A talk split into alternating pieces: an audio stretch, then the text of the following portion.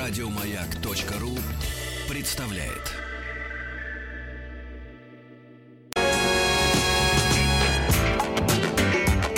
Сергей Стилавин и его друзья. Пятница.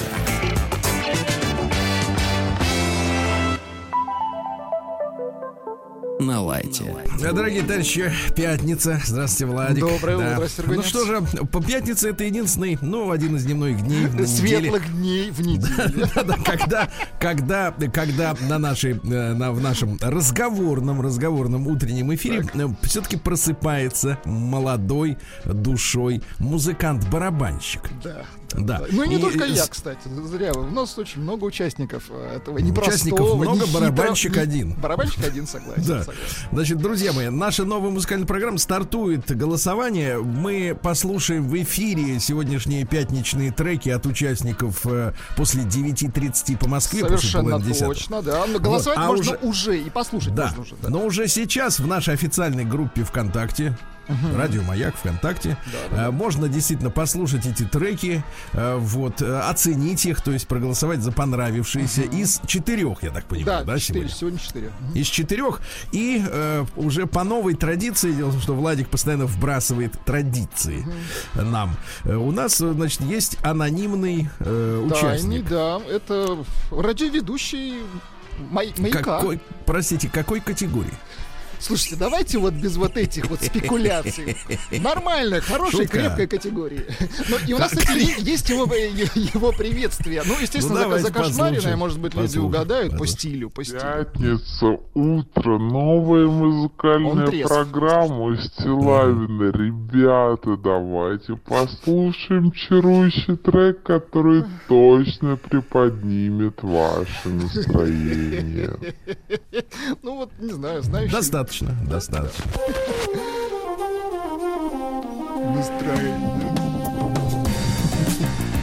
Надо было остановиться на Сергей слове точно Стилавин и его друзья.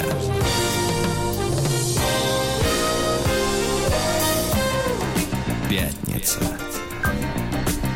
На лайте. Ну что ж, друзья мои, э, сейчас мы с вами окунемся в мир людской боли. Очень хорошо. Вот, ну то есть из своей боли в чужую, да, ненадолго. И, эм, э, вы знаете, с особым трепетом я, конечно, получаю письма от женщин.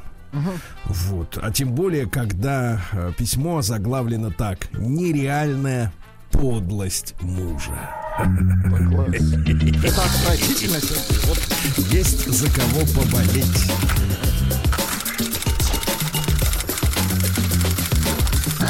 Приемная нос.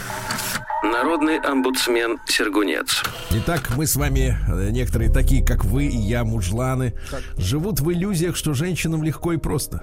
На самом деле бывает и не так. Здравствуйте, Сергей Валерьевич и Влад. Видите, по сути, вы младше меня. я Юнее. молод душой, да. Да. Я весной уже писала вам письмо. И удивилась, когда вы его прочли в эфире. Вкратце напомню, взяла потребительский кредит в Сбербанке пять лет назад, чтобы купить себе бывшую в употреблении машину нашего автопрома «Лада Калина». И уже могла бы отмечать закрытие кабалы многолетней, но нет. Внимание. Муж продал ее. Подделав документы, забрал все деньги себе. И теперь у меня ни денег, ни машины, пишет Марина. И что еще хуже с долгами, я-то ведь простофиля. Мужу помогала в тяжелых ситуациях, всю зарплату тратила на семью. Ты представляешь, какая женщина? а? Ух. Редкая. А семья-то не та. Понимаешь? Вот как Муж-то не тот. Да, и вот Подлец. всё время в жизни, в жизни какая-то вот важная деталь вот вылетает, понимаешь, как ступица, вот вылетает, понимаешь ли, в нужный момент, а? Никогда вот не видишь, что было все гармонично, понимаешь? Про мужа уже не говорю, нам предстоит развод. Кстати, вы тогда весной сказали, что я не написала в каком это городе. А я теперь уточняю, в Воронеже. Ага. А вы были в Воронеже? Ни разу. А А, нет, такие- нет, проездом был, проездом. Ну, Проездом вы ничего не успели увидеть. Я выходил на, на красивой с- ЖД-станции. Было Да, и хорошо. там в Воронеже, кстати говоря, нереальной красоты женщины. Наверняка. Не наверняка, а тебе точно говорю, как. Матецкий. Хорошо. От Матецкого слышу. Хорошо. Ага. Так. Эхо. А теперь то, от чего я в смятении и некотором удивлении. Так. Я ведь долго уговаривала мужа вернуть мне хоть часть денег. Взывала к его совести. Ну, знаете, как надо взывать? Например, подлец, верни деньги. А? Хорошо, да, так называть. Да. Я вот скажу по жизненному опыту, если подлец зажал, он никогда не вернет. Ну, если при суд как бы Нет, ну, суд организовать, нет, да. нет. Ну, а вот, так-то э, нет, по, по доброй воле точно нет. Нет, нет. А вот, например, эти, как их, э, нарезное мы отвергаем. Ну, конечно, нет. Мы гуманисты. Мы без насилия. Да, да, да. Без насилия сами становимся этими, как его, да, жертвами. Вот. Я ведь долго уговаривала мужа вернуть мне хоть часть денег. Взывала к совести, зачаткам порядочности. Ну, то есть, когда выходила замуж, это видела все, но думала, что саму-то ее пронесет. Потому что если зачатки, то значит так и не выросло ничего в браке. Сначала он обещал, даже перед сыном крестился и божился в самом прямом смысле. Вы представляете? То есть, Какой, да, ну, как божился, что вернет. Надо только подождать, пока машину продаст. То, значит, а потом, зараза, купил себе другую. Надо сделать двигатель. Я-то, представляешь, купить машину, у которой двигатель не работает. Я-то хотела по-хорошему. Мне адвокат и следователь сказали, что это мошенничество и что несколько других пунктов из Уголовного кодекса. А потом вообще он внес меня в черный список. Вы представляете, родной муж. В итоге в августе я написала заявление в полицию. И вот тут даже себе не могло представить, не могла, как это все будет. Итак, внимание. Через три дня в полиции меня отфутболили. На основании слов мужа, что я все знала, сама заключила договор с комиссионным магазином, и деньги он мне отдал, и вообще я не в себе. И больше никого не допрашивали, ни покупатели, ни комиссионный магазин. Прокуратура вернула обратно, значит, для того, чтобы допросить покупателей. На это им дали 30 дней. 30 дней прошли, покупатель прописан в другом районе Воронежской области. Теперь туда отправлен запрос в местные глав... органы полиции. И тоже им дали 30 дней, чтобы его найти. Затем должны будут прислать какой-то ответ. И главное, это все через почту России. Причем удивительно, хорошо. да, причем удивительно и невероятно, письма по Воронежу идут по три недели. Да. Ну, извините, города, за, да. за имейлом не угонишься. Все ответы полиции и прокуратуры шли по три недели. Из прокуратуры в РОВД одного и того же района тоже три, три недели. Магическое число. Вот и думаю сегодня, когда ж я узнаю, что сказал покупатель, кто продал ему машину и за сколько? Наверное, в конце зимы. Так вот вам еще один способ в вашу копилку КПС. Скандируйте, мой мальчик. КПС! Отлично. КП. Слушайте, пришло отвратительное сообщение. Не надо, попозже. Хорошо. Давайте сначала Хорошо. читаем, потом отвратительное. Надо допить до дна. просто к сообщению обра- обращение. Ну хорошо, сейчас. Это, значит, э, значит, в копилку. Это для семей, где один из супругов хочет продать машину второго. Сейчас даже присутствие продавца не требуется. Написали в простой письменной форме договор. Вы представляете? Заполучили машину, документы на него, то есть ПТС-ку, простыню и этот самый, да. И все, даже брачный договор не спасет. Вы представляете? Печать в паспорте стоит, все. То есть э, супруг на основании слов может продать вашу машину девчонке. Представляете? Или Ужас. наоборот, Мгм. парни, ваша женщина может продать вашу машину. С ног собьетесь ходить доказывать свои права. И можно спать по ночам спокойно, как мой муж живет, да радуется. И последнее, пишет Так. Марина. Марина женщина прямая, это хорошо, я ценю. Слушаю письма мужчин в эфире. У одного жене 30 с лишним лет, трое детей, жена не работает, он их обеспечивает, квартира, машина, все есть. Она ударяется в какие-то курсы то ли личностного роста, то ли нумерологии, требует денег да-да-да. на всю эту ерунду. Типичная история, ребята, да. Отношения в семье портятся. У другого еще лучше. Жить с мужем не хочет. Нашла себе работу в каком-то интернет-магазине по продаже эротических курсов. Помните? Но при этом требует деньги на сапоги. Вот. И вот думаю, девочки, обращение идет к этим же женщинам. Девочки, пишет Марина, вы все беситесь с жиру от безделья, от того, что не надо вам выживать сволочам, зарабатывать деньги, чтобы полностью себя обеспечивать, все оплачивать, содержать ребенка, оплачивать ему институт, ясно? Институт. Не знаете вы жизни, а узнали бы, по-другому бы оценивали своих мужей-кормильцев. Говорите Во- модно инстик. Так? да, больше уважения и благодарности бы имели. Сергей Валерьевич, мне потребуется еще много сил, нервов и терпения. Если пожелаете мне удачи, я буду вам благодарна. С уважением, Марина Воронеж. Марина, давайте так, перед тем, как Владик прочтет гадость. Гадость, прочтет, Значит, Марина, мы вами очарованы, правильно? Да, мы за вас, Марина. Вы, главное, вот мы это за вас полностью, значит, э, теперь вы уточнили э, город, а теперь мы с Владиком хотели бы увидеть ваш портрет. Потому- Конечно, но не для конечно. того, чтобы показывать посторонним, а, А чтобы просто вдохновляться. самим, да, вдохновиться. потому что что из себя представляет г- гламурная цица или как? Цаца. Цаца. Ну, вот, это мы себе представляем, которая высасывает из мужчины ресурс. Высасывает. Не вот. стесняйтесь, Да. сосет из мужчины ресурс. Ресурс, да. Вот. А вы настоящая честная женщина. Молодец. Мы вами хотим гордиться и хочу увидеть ваш портрет. И Владик хочет, правильно? конечно, очень. Марина, мы целиком с вами. Мы за вас, Марина. Ящ. И дай вам Бог. Дай Вот. вам бог и отвратительное сообщение. Да, Кстати, му- из... Мужа на кичу. на Кичу из Воронежской области пишет Сергей. Да. Да. это моя пишет. Гори в огне. Сергей, ты подлец. Прием корреспонденции Падла. круглосуточно. Адрес стилавинсобакабк.ру Сволочь, а. Да, какая тварь. Телефон давай сюда, я перешлю Марине. Сверим. Фамилия Стилавин 2 Л. Так, ну что же, товарищи, что же, давайте-ка я вам сейчас еще одно письмецо-то. Да, прочту. Помните, писал нам товарищ из Англии. Да-да-да, что-то такое помню. Да. Вот. а, добрый день, Сергей Владик. Отдельный респект вашему надомнику профессору. Получил в кавычках исчерпывающий ответ на свой вопрос. Значит, а какой был вопрос? Товарищ переехал с женой в Англию. А, Помните? да, да, да. мгм. Там у него, значит, соответственно, разладились отношения. Вот.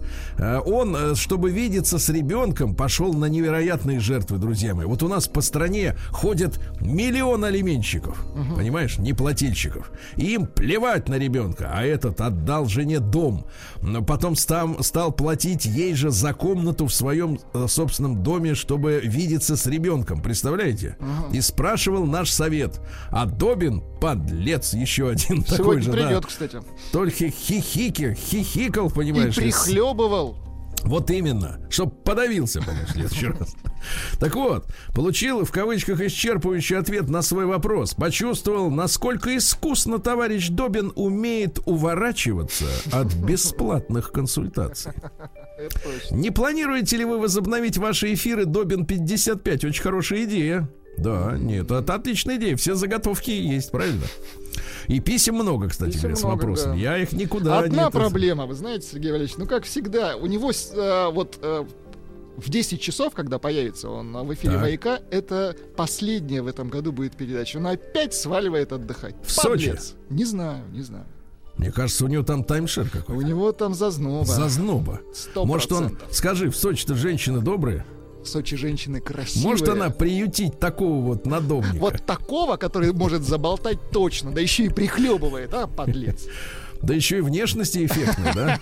Заморской. Да, пупс такой. Ага. Женщины же мечтают о том, чтобы, да, ну, понятно. Мгм. Теперь реплика насчет свободы. Он не угомонится. Да, Алешенька наш, англиканец. Сергей, вы очень точно подметили, как свобода трактуется в западном обществе, как будто здесь жили. Я напомню нашим слушателям, ну, не, не обязательно где-то жить. Напомню вам, что великий автор детективов, кстати, почитайте, получите удовольствие, там 60-х, 70-х годов и 80-х, э, Джеймс Хедли Чейз. Жил в Англии всю жизнь и писал детективы про Америку. вот. И пользовался этими дорожными путеводителями, Путеводителями, да, чтобы да. не ошибаться. Вот да. он талант, а. Вот это талант, да. Что касается понимания свободы, я еще раз напомню, да, нашим слушателям, которые не в некоторых иллюзиях. Некоторые думают, что свобода это э, балакать, как говорится, говорить о чем хочешь, где хочешь и как хочешь, да, или там, как вот у Шнура, э, так сказать, материться хочет, понимаешь, постоянно. Вот, значит, э, да, на самом деле свобода это свобода выбрать себе шкалу ценностей. Например, один считает, что спать с чужой женой плохо, а ты говоришь, а, по-моему, хорошо. То есть не опираться ни на Библию, ни на Ветхий Завет, ни на, так сказать, Коран, а просто вот самому себе придумать, э, что хорошо и что плохо. Это очень удобно, ребята, это очень удобно. И вот эта свобода и есть понимание свободы в англосаксонском мире. Да. Свобода выбрать себе шкалу ценностей. То есть э, отличные условия для того, чтобы быть падлой. Опять же, правильно? Вот так вот. Дальше. Помню свое первое впечатление, когда приехал в UK. Пишу это сокращение не чтобы выпендриться, а чтобы а для удобства. Но мне кажется, фраза «пишу это сокращение не чтобы выпендриться а для удобства» гораздо длиннее, чем просто слово «Англия». И даже Согласен. Великобритания в три раза короче. У меня в голове все время возникало слово «вседозволенность» вместо «свободы». А с другой стороны, сейчас работаю с коллегами старшего поколения. Мне 45, а им за 50. Люди с образованием в маленькой деревне, где нет цветных. Вот видишь, у них можно говорить это слово. Так вот, Ну, писать между в соб- письмах точно. Мгм. так вот, между собой они так же, как и вы, Сергей, и я, осуждают гейство, всю эту БЛМ ахинею и прочие современные тренды. Но только они могут все это высказывать в очень узком кругу. И только среди людей, которым доверяют. Ну, прям как на кухне при Сталине, да? А за стенкой э, в доме на набережной А стоит чекист. А вы представьте, цветные, цветные на кухне обсуждают геев. Нет, еще лучше белых. Когда же мы их всех, так сказать, тут прищучим, да? Не напоминает ли это вам, вот пишет товарищ, кухонные разговоры? В связи с этим я часто думаю, так что им мешает высказываться открыто? Кто их поставил в эту коленно-локтевую позу? Если учесть, что в правительстве UK выходцы из тех же слоев общества, что и вот эти э, кухонные, так сказать, э, разговорщики. Почему политика строится на лицемерии? Хотелось бы узнать время, мнение по вашему поводу. Ну вот мы с вами, кстати, разбирали же с нашей э, замечательной Еленой Николаевной историю Байрона в одной из наших Да, рубрик. да, Даже 200 и 300 лет назад английское общество строилось по лицемерному принципу. Публично мы говорим правильные слова, а сами... А живем, э, да. А живем, значит, пользуем чужих женщин. Понимаете, это лицемерие имеет многолетние корни. К сожалению. Вот так, товарищ. С этим ничего не... Это традиция, понимаешь? Как краны с холодной и горячей водой раздельной. Ничего с ними сделать нельзя. День дяди Бастилии пустую прошел. 80 лет со дня рождения. Ух ты, а ей уж 80.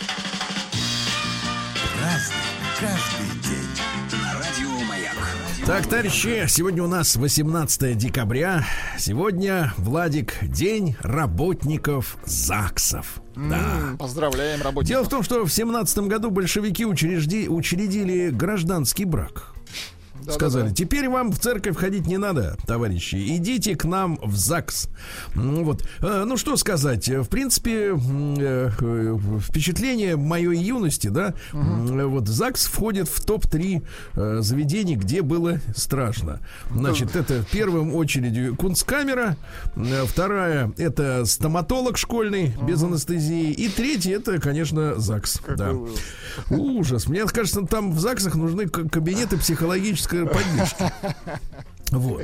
Дальше. День подразделений собственной безопасности Министерства внутренних дел. Это люди, которые смотрят, чтобы гадина не просочилась в ряды и не опорочила погоны, да. Сегодня Международный день мигранта Организации Объединенных Наций с 90-го года отмечают, да, вот. Ну, хорошего мигранта, вот так давайте. Такого со справкой. Да. День арабского языка сегодня отмечается в мире. Я вам подготовил словарь короткий. Значит, смотрите. Здравствуйте, мархаба. Мархаба. Понятно. Да. Мархаба, до, свида- до свидания. Ма Хорошо. саляма, Сергунец. Хорошо. Квейс. Ну, квейс. Квейс, хорошо, Квейс, да. хорошо. Дальше два слова, которые переводятся одинаково. Пожалуйста, Афон. Извините, Афон. Одинаково, да. Отель э, у арабов Фундук. Фундук отель. А завтра это Букра. Но фундук, запомните, фундук это отель. То есть, если оказался в Арабских Эмиратах, заблудился, кричи фундук. I need фундук. Мас саляма, понимаешь? Вот, день аутсайдера сегодня. Ну, это вот хороший праздник, который должен утешить людей, у которых не все так хорошо, как у вас, Владик, да. А День уродливого новогоднего свитера. Почему-то вот в последние годы люди смеются над этими свитерами с С оленем. оленем. да? А мне кажется, это мило. А это вот здорово. Главное, мне кажется, чтобы пузика не чесалось от этих, от э, Слушайте, меха. а вот этот колпак Санта-Клаус, это не смешно? Колпак. Да. Вот. Дальше. День сворачивания в клубочек. Да. Дальше у американцев праздник называется День вантуза на голове. Но это, знаете, голова должна быть маленькая, потому что... Специализированный Да, праздник для диаметр понимающих. там невеликий, да. Ну и сегодня русский народный праздник Савва Сальник. Говорили, что Савва дорогу салит. Ну а что такое салит? Это вот представь себе э, лыжи, да? Ведь на садях люди передвигались. Э, Вот лыжники знаменитые. Кого вы знаете из лыжников? Лыжник Вот. знаменитый. Они же Лыжник.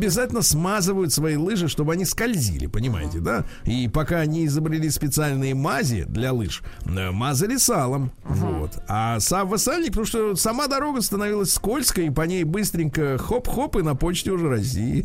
Хоп-хоп, ла-ла-лей, Да. это Агутин. Вот так, да.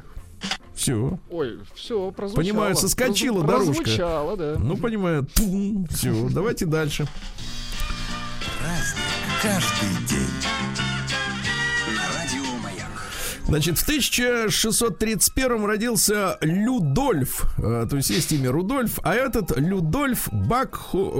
э, Не очень... так, так. вот голландские фамилии, они не очень приличны в русском языке, поэтому стыдливо его переводят как Бакхойзен. Но вы понимаете, что не так на самом деле.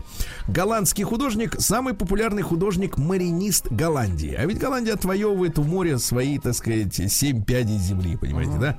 Это и У популярный моря сюжет. и у Испании. Да.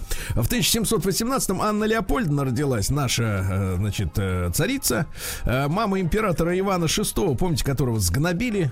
Э, Вот, сгнобили, соответственно, цвета белого не дали мальчику увидеть, к сожалению, да. Вот. А мамаш тоже пострадала очень сильно. Вот так. В 1778-м Джозеф Гримальди родился, английский клоун и мим. Не мем, а мим. Мим, Вот. мгм. Это вообще первый клоун с белым лицом, представляете? Белое То есть лицо. у них смех, ну вот вы знаете, да, в смеховой культуре, а, это научный термин такой, да, филологический, есть такая история, что в принципе всю жизнь смех считался, э, ну, в общем-то, ремеслом дьявола. Поэтому, Лицедейство. вс- поэтому все КВНщики, значит, э, значит, вот эти вот все комедианты и прочее, это все слуги дьявола. Ну, это если бы мы жили 500 лет назад, да, например, или даже 200. Да, даже 200. Вот. А этот, значит, Гримальди придумал, а, и, соответственно, а слуги дьявола они какие? У них черное лицо. Понимаете, да? Как негр. Вот они, да, да, то, что он оттуда из преисподней, он закопченный. Это я не про негров, это про слуг дьявола, естественно. можем сейчас подскользнуться. Так, Нет, с нет, черным нет, ну лицом я вам объясняю, как дьявола. было. Да не, не, Я объясняю, давайте. как было. Вот, а этот говорит, а я говорит, буду первым белым Слугой вот, дьявола. клоуном, клоуном, да, да, да. Ну и, соответственно, вот э, в семье, э, в театральных лондонских кругах у него было, э, была кличка Железноногий. Железноногий. Железноногий. Потому что когда шел, при, прихрамывал, так сказать, А, да. М, Вот. Ну и что? Грима- Гримальди ввел в театр женскую пантомиму. Этого тоже не было. Да, женщину вообще не было. Ничего, Женщины ничего играли было мужчины, да. Вот. И, представляете, в своем завещании потребовал, чтобы после его смерти он был обезглавлен перед погребением, потому что, говорит, не хочу проснуться в гробе. Да ладно. Вот оно как. Сумасшедший какой-то. Сумасшедший, да. А вот а клоуны с тех пор белые тут и там. В 1819 году Яков Петрович Полонский, поэт. Вот, многие его стихи и Чайковский клал на музыку. Чайковский и клал и Рахманинов клал. Вот, э, давайте-ка я Давайте вам мы прочту. тоже положим. Ну, мы положим, но нет композитора. Вот, Матецкий сейчас спит. Э, Вот. Даю вам датского композитора. Давайте. Что мне она, не жена, не любовница, и не родная мне дочь? Так отчего ж ее доля проклятая спать не дает мне всю ночь? Спать не дает от того, что мне грезится молодость в душной тюрьме. Вижу я своды, окно за решеткою, койку в сырой полутьме. Ну, это понятно? Койку. Так, или, например, Любви не боялась ты, сердцем созревшая рано. Поверила ей, отдалась, и грустишь одиноко. О, бедная жертва неволи, страстей и обмана, порви ты их грязную сеть и не бойся упрека. Ну, понятно, да? Вот, ну, про женщин, в общем-то, да. Ну, такое, да. Мгм. Сегодня в 1903 1833 в день именин императора Николая I в Москве в Большом театре состоялось первое публичное исполнение музыкального сочинения ротмистра кавалергардов, чей век недолг, вы понимаете. Э, Вот Алексея Федоровича Львова, нашего русского гимна «Боже, царя храни». Давайте. Дайте, пожалуйста, я пристану.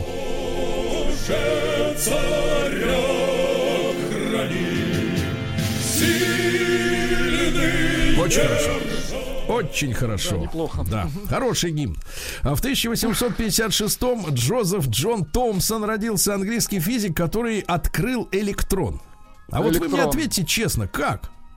Вот непонятно. Вот, и Непонятно. смотрите, какая история. Он ввел понятие в физику Так. электромагнитной массы. Значит, э, тут история такая, что, э, значит, масса зависит от электростатического поля заряженной частицы. То есть, понимаешь, я это перевожу Чем, на наш нет, ну, язык. чем сильнее поле, видимо, тем и массы больше. Чем чайник горячее, тем он Ну, тяжелее. типа того, да, да. Вот так. Нам, правильно. конечно, Видишь, как- физик нужен вот в шоу, понимаете, настоящий. Не Есть- такой, как мы, а Есть в настоящий. соседнем, в соседнем шоу физик. Есть уже. Он уже не хочет, не хочет Не умирать хочет на радио. сотрудничать. Не хочет, да. В 1863-м Франц Фердинанд родился. Это тот самый австрийский эрцгерцог. Ну, не Племянник. рок-группа, да. Да, племянник императора Франца Иосифа, которого убил м, 15-летний э, чучело, значит, Гаврила Принцип. и Реально до сих чучело. пор, кстати говоря, наши товарищи сербы его считают национальным героем. Как будто э, не видят, э, какой ужас он э, спровоцировал для ну, всей конечно. Европы, да. Я вот эту слепоту не разделяю. В 1865-м принята 13-я поправка к американской конституции, которая запрещала рабство. Но вы должны понимать, товарищи, что Значит, по состоянию на 1860 год, ну, то есть на год предшествующей гражданской войне в Америке, да, э, значит, смотрите, 12 населения было всего, 12 миллионов. Э, 15 американских штатов, в них сохранялось рабство, М, вот, э, и 4 миллиона человек были рабами. Так вот, самое, самое-то ужасное, не- нет, вернее, не самое, это нельзя так говорить, что самое, просто ужас заключается в том, что мы с вами в некотором неведении. У нас раб это обязательно чернокожий, да? И и сегодня, когда мы видим там БЛМ, да, то там вот они требуют компенсации за своих там дедушек и бабушек и так далее. Но среди белых рабов были огромное количество ирландцев. Потому что англичане, которые поработили Ирландию, они там замочили все население. Сейчас же в Ирландии всего 5 миллионов человек живет. А в Англии, а в Америке, там в районе Бостона, Ну, да, там по- в Америку по- и там э, десятки миллионов переплыли. ирландцев. Мгм. Десятки, то есть на родине живут крохи какие-то, потому что всех перебили и перепродавали в рабы. И вот это ирландское рабство, они, о нем же молчат. Я скажу так, надо и, ирландские жизни важны, прежде всего. Да, об этом тоже Стань на колено перед ирландцем. Вот. Правильно. Я ирландец, вставай. Да. Сегодня в 1876 в, в Питере прошла первая политическая демонстрация рабочих. Выступал господин Плеханов, 20-летний тогда студент, да. Вот. И он первым поднял эм, красный флаг борьбы с самодержавием. То есть, видите, за сколько лет-то получается? За 40 лет, получается, да, до революции. Вот он поднял и, значит, говорит, все нормально, товарищи, держимся. Да, в 1878-м Иосиф Виссарионович Сталин родился Джугашвили в этот день. Понимаете, да? Божий человек, как вы его называете. Ну, а в семинаре учился, почему же, почему же нет-то, да. Вот, кстати говоря, интересно вот происхождение псевдонима Сталин. Э, Говорят, что основой э, псевдонима была фамилия переводчика на русский язык э, поэмы «Витязь в тигровой шкуре» классического произведения грузинской, да, культуры э, сталинского. Вот. А самым известным псевдонимом был Коба, естественно. А знаете, как переводится Коба? Неукротимый. Понимаете? Такой Неукротимый. получился. Вот, э, цитаты, давайте там. Да. Вот. э, Настоящая свобода имеется только там, где уничтожена эксплуатация, где нет угнетения одних людей другими, где нет безработицы и нищенства, где человек не дрожит за то, что завтра может потерять работу, жилище и хлеб. А? С чем вы не согласны? Все. Дальше. согласен. Мировой сиони. Мгм. Мировой Так, так, так. сионизм. Ну-ка. Все- Ну-ка, не надо меня прерывать. Всеми силами будет стремиться уничтожить нас союз. Понятно? Всеми силами мировой сионизм. Вот видите, я не грузин, я грузский, грузинского происхождения. Молодец, это хорошо. Вот.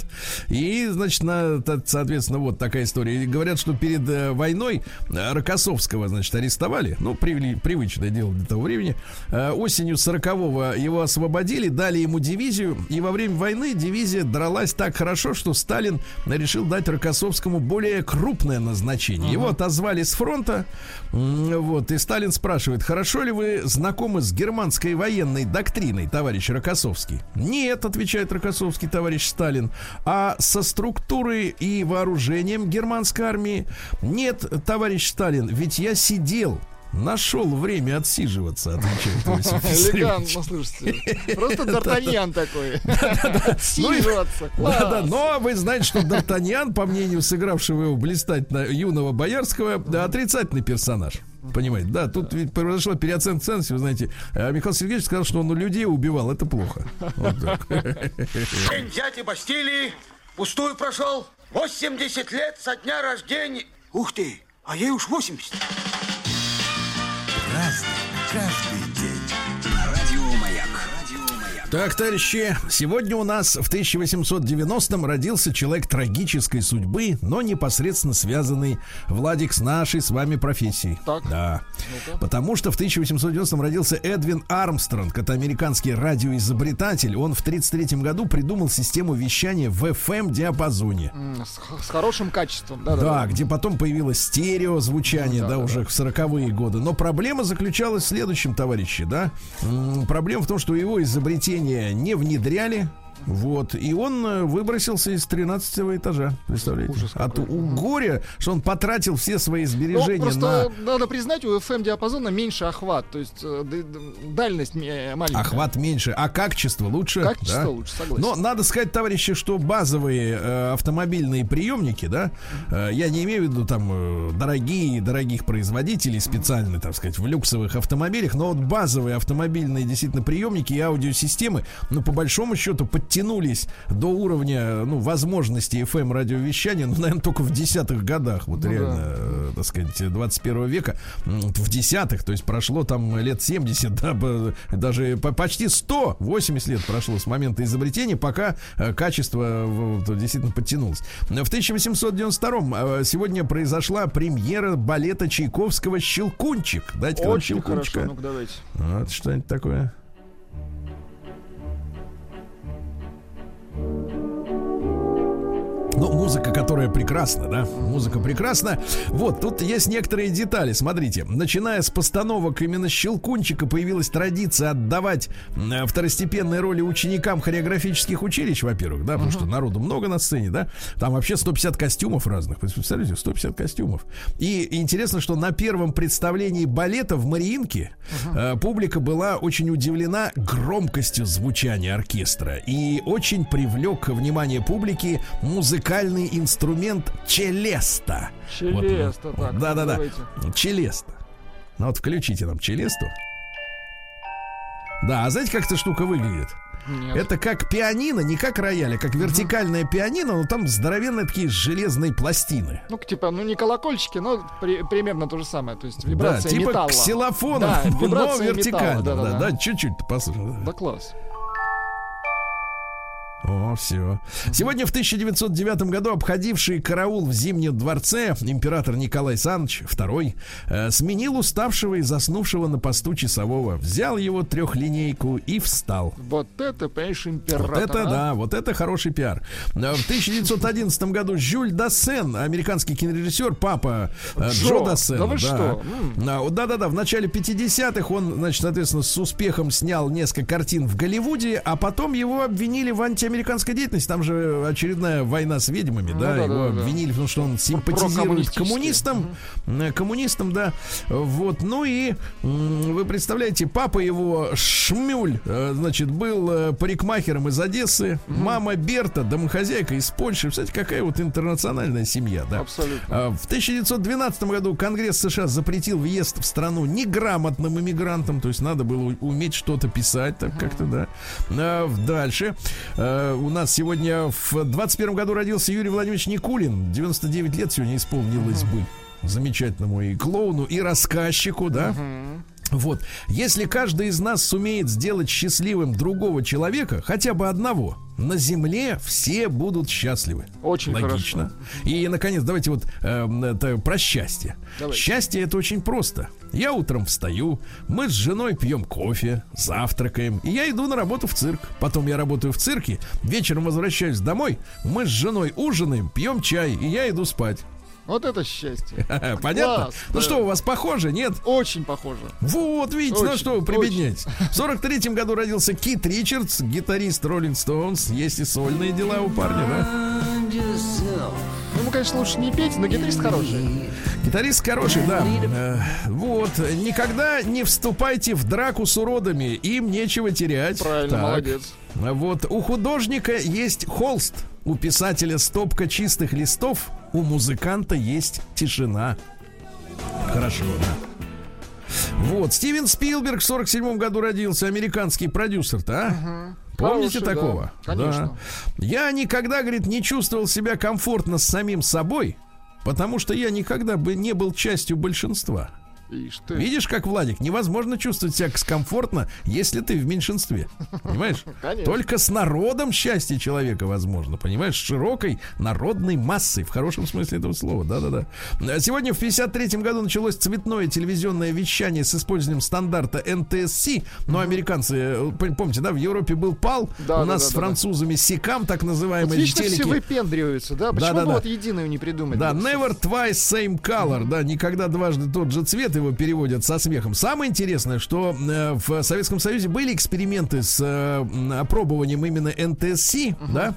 Ну, Там проблема такая. Должен быть очень хороший, хорошее качество сигнала.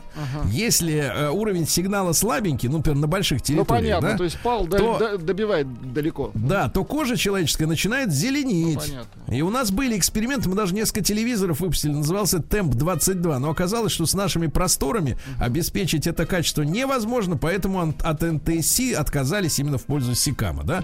Ну, Э, В 57 году родился Игорь Борисович Скляр. В Курске родился. Господи. Пел, играл. Ну, Давайте дайте нам. Шик этот. Шик. На недельку до второго я уеду О. в Комарова Да. Поглядеть отвыкшим глазом. В 63-м году, понятно, возвращается да? В 63-м году Брэд Питт родился. Ну, один из самых, мне кажется, блистательных сегодня Он актеров. хороший да? актер, несмотря на свою Замечательный актер. да. Вот, э, да-да-да. Э, Значит, э, цитата следующая. Я узнал от тибетских монахов, ну, Так. сам не догадался, э, что три самые страшные вещи, которые могут произойти с человеком, это красота, слава и богатство. Да, молодец. Вот, так что Всё про девчонкам, да. девчонкам красивым не повезло. И 50 лет назад нашей советской атомной подводной лодкой К-162, которую называли «Золотая рыбка», потому что она была самой дорогой в истории, но удалось поставить мировой рекорд скорости для подлодки. Она мчалась под водой со скоростью почти 83 километра в час. Ты Слушай, можешь ну себе это круто, представить? это круто. Но при этом вибрация была такая, что на, в рубке командирской, да, было 100... Он не гер- мог говорить. Да-да-да. Вот. Ну и Сия родилась в 75 году, Ну, помните? такая, да. Голос мне не нравится. Очень сильный, но не нравится. Да. Но для 45 лет, конечно, выглядит не очень. Вы лучше, вы лучше.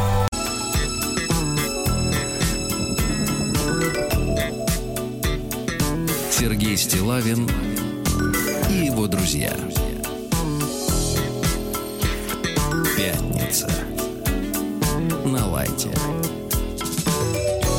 Ну что ж, товарищи, э, э, Сергей, друзья а вы мои, знаете, что этот Так. трек, этот трек, который только что прозвучал, Крис Ри записал, когда отдыхал в Омске.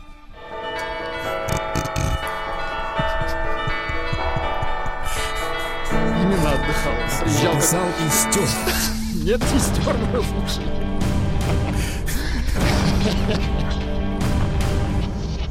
Новости региона 55. Под Омском накрыли работающий аквапарк. Вот так вот, да. В поселке Чернолучье он работал. Давайте их называть мокрые бандиты. А, Аквапарк вместе с саунами, друзья. О, мои. боже. Да, да, где при помощи высокой температуры, я так понимаю, выжигали коронавирус. Это все происходило э, в комплексе загородного отдыха «Сказка». И кто-то сообщил, куда следует, да. А мечам начинают выдавать талоны на посещение бань. Хорошо. Да. Талоны именные выдаются на все на весь следующий Выдается один год. раз в жизни. Нет, нет, нет. А Получить их можно в последние 10 дней декабря, вот, э, э, ну и потом в рабочие дни 21 года. Э, Талоны рассчитаны на 52 помыва по числу, дня, так сказать, недель в году. Ну Вот, причем со скидкой 50%, товарищи.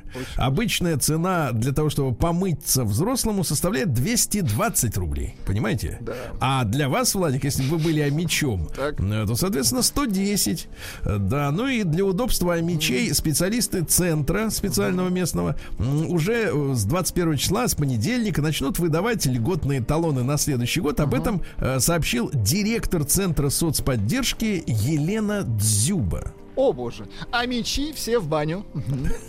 Вы были в бане-то вот с людьми? С людьми, конечно. Я когда учился на первом курсе, у нас не было, к сожалению, воды э, в, в том месте, где мы жили. Это общежитие называлось. И мы ходили в баню, да, это еще была советская баня, Ну крепкая. и как там, к вам, как там к вам Отлично. относились? Хорошо, тепло относились. Теплый прием как своего. А мечи за месяц э, написали всего э, тысячу писем Деду Морозу. А Ведь в Омске живет миллион человек. Не верят, не верят. Немного. Причем электронных всего 138. Доверяют бумаге. 900 написали бумаги. Да. А в Омской области нашли бешеного кота. Да вы что? Так. Да, да, да. Нет, мне кажется, они все бешеные, это, по большому счету. Ну это не обобщайте. По Есть, конечно, реакции, виду. психические. но По их мало. реакции, да. В Омске за день провели 30, 136 арестов имущества должников. Вы представляете? Вот, например, м, э, 29-летний Амич, который не выплатил 102 тысячи рублей за коммунальные платежи, Ага. вот, и не уплатил земельный налог. Так. У него отняли автомобиль Lexus RX 400H, гибридный, представляешь? Жмот, гибридный. да? Все, забрали. Да, Хорошо. всё, теперь без Лексуса гибридного. А, за жилье, автомобили и землю Амичи заплатили в бюджет э, 1 миллиард 800 миллионов рублей. Вот видите, как хорошо. И причем э, повысились... Заплатили э, рублями, так? а, да, заплатили рублями. Причем сумма увеличилась по сравнению со следующим годом на 190 миллионов, то есть на 12%. Да Понимаете? класс. Больше платить стали, товарищи. А мич с куском асфальта, да-да, вот по, погромче вот эту балалайку. Хорошо. Просто а мич с куском асфальта и отверткой совершил серию краж. Некоторые думают, что для кражи нужен топор или пистолет. Нет, это кусок асфальта и Достаточно отвертка. отвертки. Понятно. Значит, э, 24-летний мужчина. Сначала он проник в обувной магазин на проспекте Мира. Э, Похитил из кассы 10 тысяч рублей.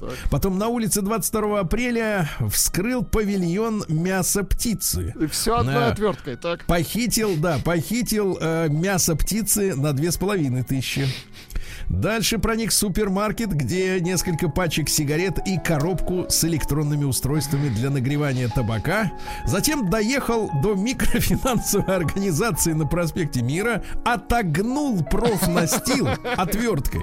А он лень, так? Выбил, выбил доски и похитил сейф с деньгами. А в этом случае в сейфе хранилось 15 тысяч рублей. Деньги он потратил на алкоголь. Значит, вот вопрос у меня есть просто Так. такой технический, да? Зачем грабить магазин и брать сейф, если можно просто взять алкоголь? Ну, видите, Ну, он не ищет легких путей. Зачем несколько, несколько операций-то проводить вот таких вот, да, связанных с риском? Тем более, что все равно попался. А Мич похитил такси- э, ключи у таксиста и весь день гулялся, э, катался по городу на арендованном Volkswagen Polo. Ну, романтик, как? понимаю. Да. Романтик с маленькой дороги. А Мичка, получившая серьезные травмы, засудила организатора квеста. Так, так, так, так. Так, вот это очень внимательно, товарищ, потому что можно оказаться, сейчас вот подростки это любят, да?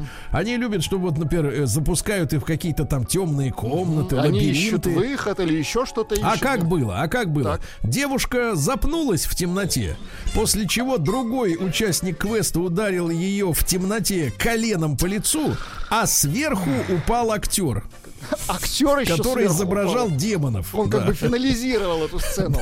Да ужас какой, ужас. Теперь а, ущерб 130 тысяч рублей, потому что для девушки, в принципе, внешность это важно. Мы с вами, Ну, как бы, так сказать, да. А, курьер из Омска попался с крупной партией наркотиков. Вы представляете? Да, да, да, да, да.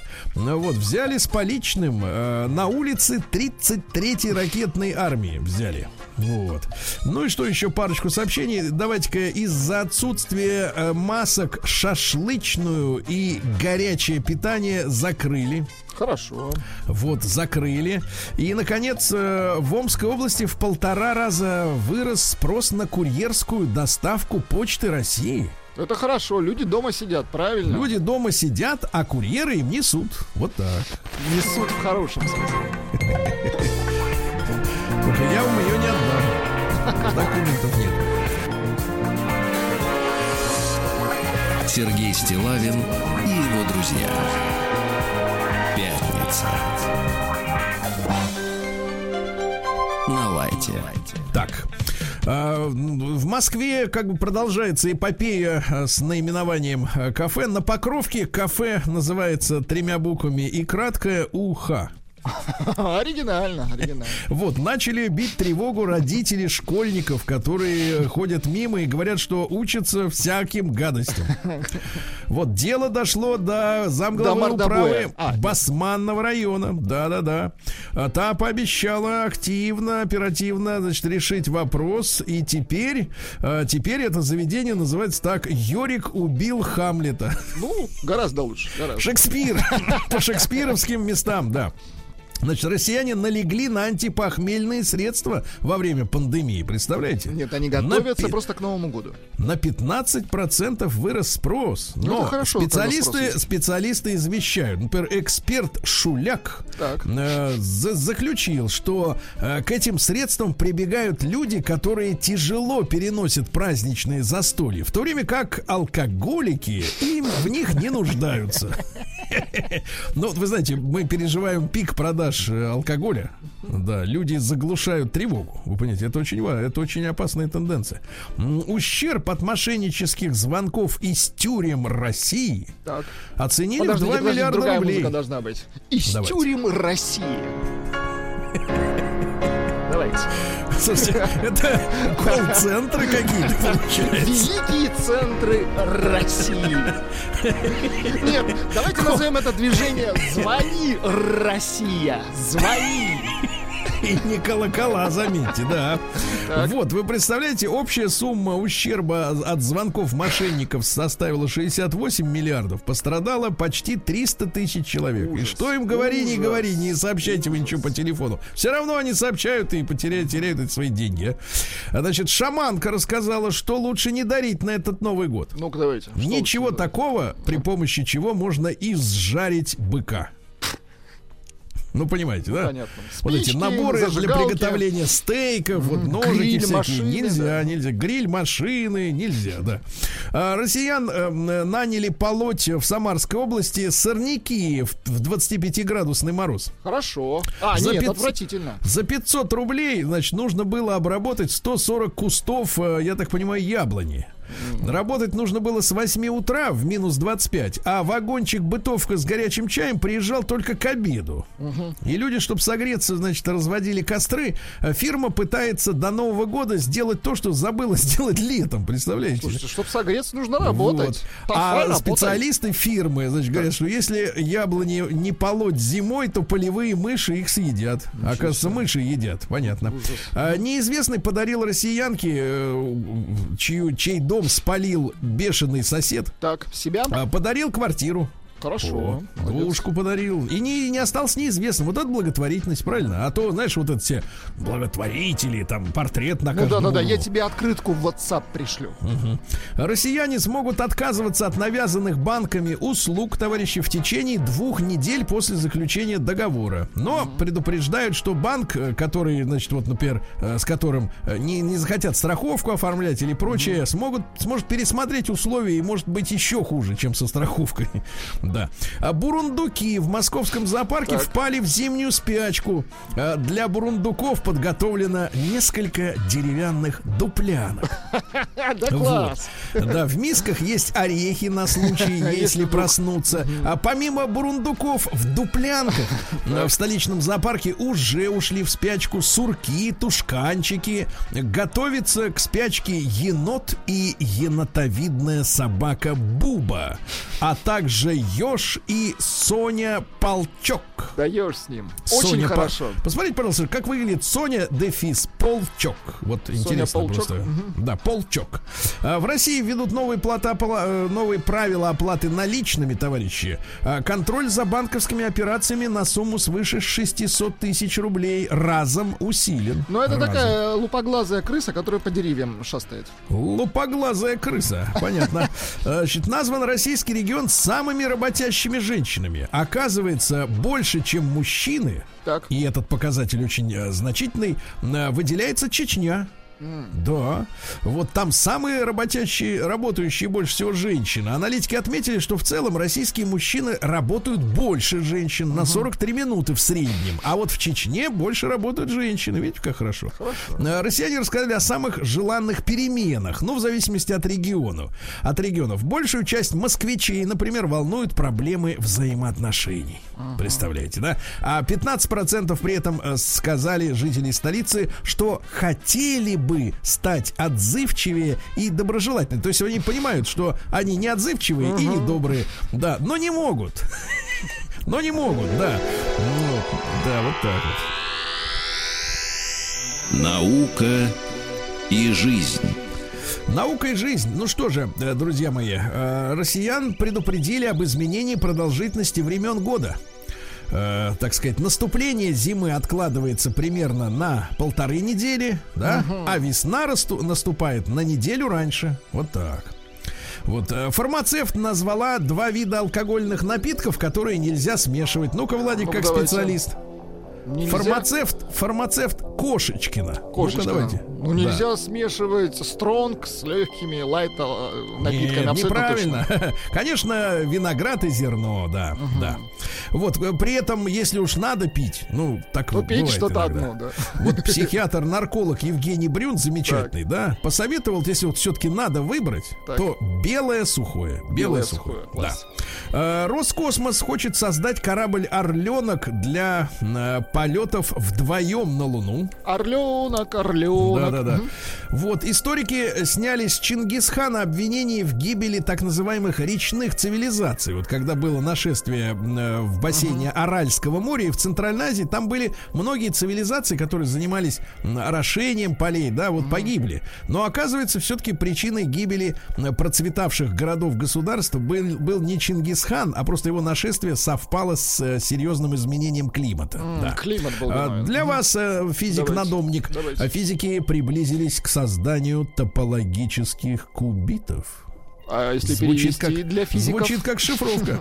Ученые заметили необычайную сейсмическую активность э, в, Антаркти- в Антарктике. Стучат снизу 30 тысяч подземных толчков, представляете, за Опасно, последнее время. опасно. Да.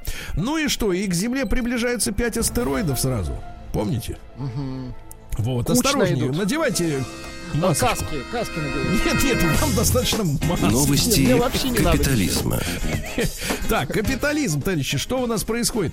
Американцы с канадцами жалуются на автомобили пикапы, которые стали слишком большими. Ну, вы знаете, есть у нас тоже в стране такие фетишисты, которые любят эти грузовики. гигантизмом, А да. Америка говорит, что некуда уже парковать, некуда. А дальше супружеская пара из Франции была вынуждена э, осушить пруд на своем участке, потому что их соседей, которые писали жалобы, Так. э, злил слишком громкий, громкое кваканье лягушек. Да. В Омске, ой, извините, в Омске, господи, в Одессе первоклассница заминировала школу и уграла и ушла играть с котом. Вот он капитализм. Число поездок туристических по миру э, в уходящем году снизилось до уровня 1990 года, товарищи. Когда не было еще такого количества пятизвездочных готелей, да, и так далее. А, Джордж Клуни поддержал Тома Круза, который жестко обматерил съемочную команду. Слышали эту запись? Нет. Мерзкий Том Круз орет с использованием слова, ну, вы понимаете, какого? А что, что, что не так? Что было? те масочный режим не соблюдают. Вот. а Клуни говорит, что это не в моем стиле, но в принципе он прав. Вот. А, Мужчина пережил четыре нападения крокодилов, но рыбалку не бросил. Хорошо. А, Продававшие натуральный мех под видом искусственного компании разоблачили. Ты, же- ты представляешь, под видом искусственного продают натуральный. До чего дошло, Подлецы. дошла ситуация. Ну и что? Мужчина в Лондоне, дизайнер, начал продавать маски в виде человеческого лица и напугал товарищей, да? Ну и что-нибудь еще интересного. Ну, например, названо... А, вот, Владик, да, давайте, Давайте. уж, чтобы прихлопнуть сразу всех. Названо лучшее место в мире для комфортной удаленной работы. Ну-ка. И эта территория входит в число тех стран, с которыми у нас э, есть перелеты. Нет, это не Кыргызстан, Так. Владик. Это Мальдивские острова. Очень хорошо. Очень. Слетать поработать.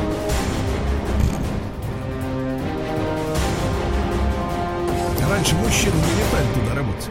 Россия А криминальная. Так вот, вчера мы били тревогу, что у э, э, зав кафедры МГТУ имени Баумана украли деньги, так сказать, со счета. Представляете? Ага, как Она куста. теперь задержали, задержали гадину. Украл 420 тысяч рублей, его поймали. Вот лед тронулся, господа, да? А, Дальше. э, Вооруженный мужчина в маске из банка в Петербурге на улице Белый Куна. Вот. Это иностранное имя, фамилия.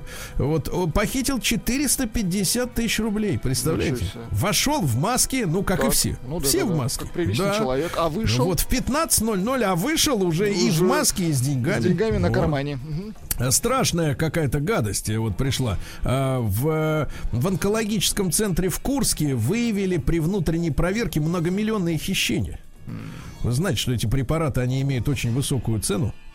Цену. В первую очередь, да, и, в общем-то, крали-то у людей, которые, ну, так сказать, Ну, уроды, короче. находятся в безвыходном положении. Это, это, конечно, мерзость.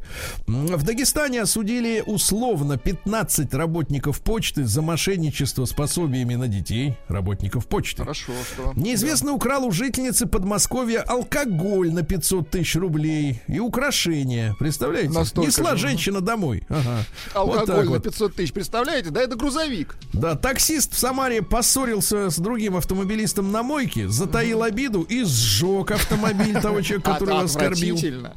Да. А, в Ростове-на-Дону, а вот, ну это мы на, на, напомните сладкое, напоследок, да, да, на на сладкое. В Петербурге трое коллекторов выкрали россиянина из ресторана. Нормально? Ну, потому что хватит пить. Нормально, да. Ну и давайте самое главное, давайте сообщение. В Ростове-на-Дону отец года Отец Ну, то есть самый лучший папа, да. А, разбил головой автомат, э, в котором надо было вот этим крабовым рукой такой вытаскивать игрушки, Игрушку, знаете. да, вот. да. Да. И похитил для сына плюшевого медведя, когда просадил все мелкие деньги и не Сына, смог его... на, забирай, не меня смог тоже бесит Головой, Владик, автомат. внимание, бей головой. А что молчит мать Гуду?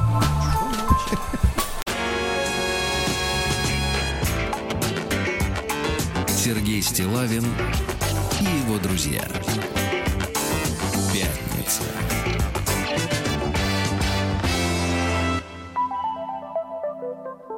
На лайте.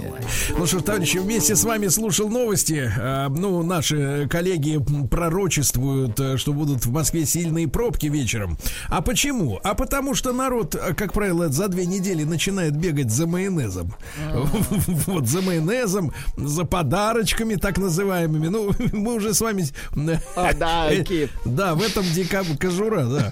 В этом, в этом декабре уже смеялись над тем, что, в принципе, в среднем по стране каждый россиянин хочет потратить тысячу рублей на то, чтобы подарить э, своим близким что-то, а взамен подарить тур на Мальдивы, например, получить тур на Мальдивы, да, вот, или смартфон, э, вот, и так далее. Э, Слушайте, да, и- и, значит, я вам сейчас зачитаю. Россияне перечислили худшие подарки на Новый год. Значит, смотрите.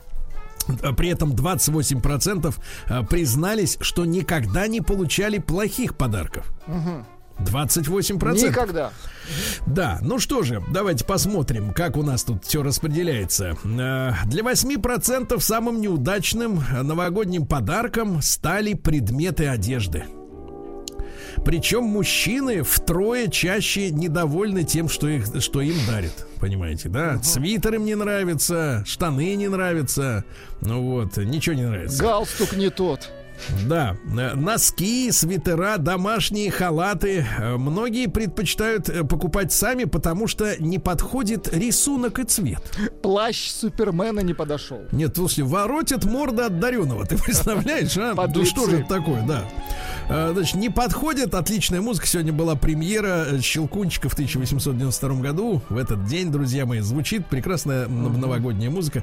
Э, Различные брелоки, свечи, магниты не хотят видеть Лечебные люди. свечи, естественно. Да, конфеты, шоколад или торт. Представляешь, подарить женщине торт, которая и так не может влезть в рейтузы. Ну вот, мужчины, кстати, больше с большим пониманием относятся к сладостям. Вот женщины просто бесятся. Э, Также для подарка не подойдет гель для душа. Из серии «Умойся». Да. Так. Вот э, кружки, разделочные доски, кухонные принадлежности. Все это тоже никому не нужно. Также для некурящего кальян, ласты, Для неплав- неплавающего. для того, у кого нет ванны. Вот, разводной ключ. Э, Людям дарили шариковую ручку. Вы можете себе представить? Шариковую, товарищи. Вот, ну и вот такое вот, собственно говоря, такое исследование. Люди возмущены. Значит, товарищи, давайте мы короткий опрос, потому что действительно наступают те выходные, когда надо уже определяться, э, так сказать, с подарком. Потому что, ну, кому нужны конфликты за столом новогодним, правильно? Вот вы пришли, ну, ну представьте, Пришли, там- подарили и была ушли ст- сразу. да, Да, была статистика, что 60 с лишним процентов там будут дома э, праздновать, да, там 10 процентов пойдут в гости и 7 процентов уедут за город. Вот, все. Никаких, понимаешь ли, этих куршавелей. Так вот, товарищи, и понимаешь, ты вот сидишь за столом, да, э, и тут начинают люди, ведь э, люди, и начинают эти те, кто купил что-нибудь стоящее, понимаешь, ему же хочется похвастаться, да, похвастаться, он так достает из пакета, из шуршавого, шершавого, что-то Но достает, сразу не отдает. протягивает, и, и знаешь, и, и ты чувствуешь, что на тебя начинают коситься люди и думать, а этот что принес, да, и вот тебя оценивают, и тут вот неловкий момент, когда может оказаться, что ты ничего не принес, поэтому лучше что-нибудь... Я вам расскажу про худший новогодний подарок в своей Давайте, жизни чуть давайте. позже. Значит, давайте короткий опрос. А, значит, единичку на номер плюс 7 967 103 5533. Так, как формулируется вопрос, Владик? Для вас важен новогодний подарок? Да, да, вот вам реально важно, вы думаете Ну, что о том, что вам, вам подарят. подарят, Э, Единичку, да, важно. Двойка нет, вы уже взрослый мальчик Ну, это или девочка. да, это это, все ерунда, как бы так сказать, да-да-да. Значит, ерунда. Ну, и давайте большой разговор, действительно, плюс 7967 103 553 и телефон наш 728 7171. Вот запомнившийся вам, запавший в душу худший новогодний подарок, который вы получили. Вот. Тогда, с вашего позволения, я Давайте расскажу. начните. Знаете, есть люди, которые боятся кого-то обидеть, а я уже не боюсь. Дело было давно.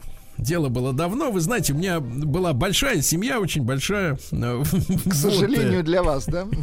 Да.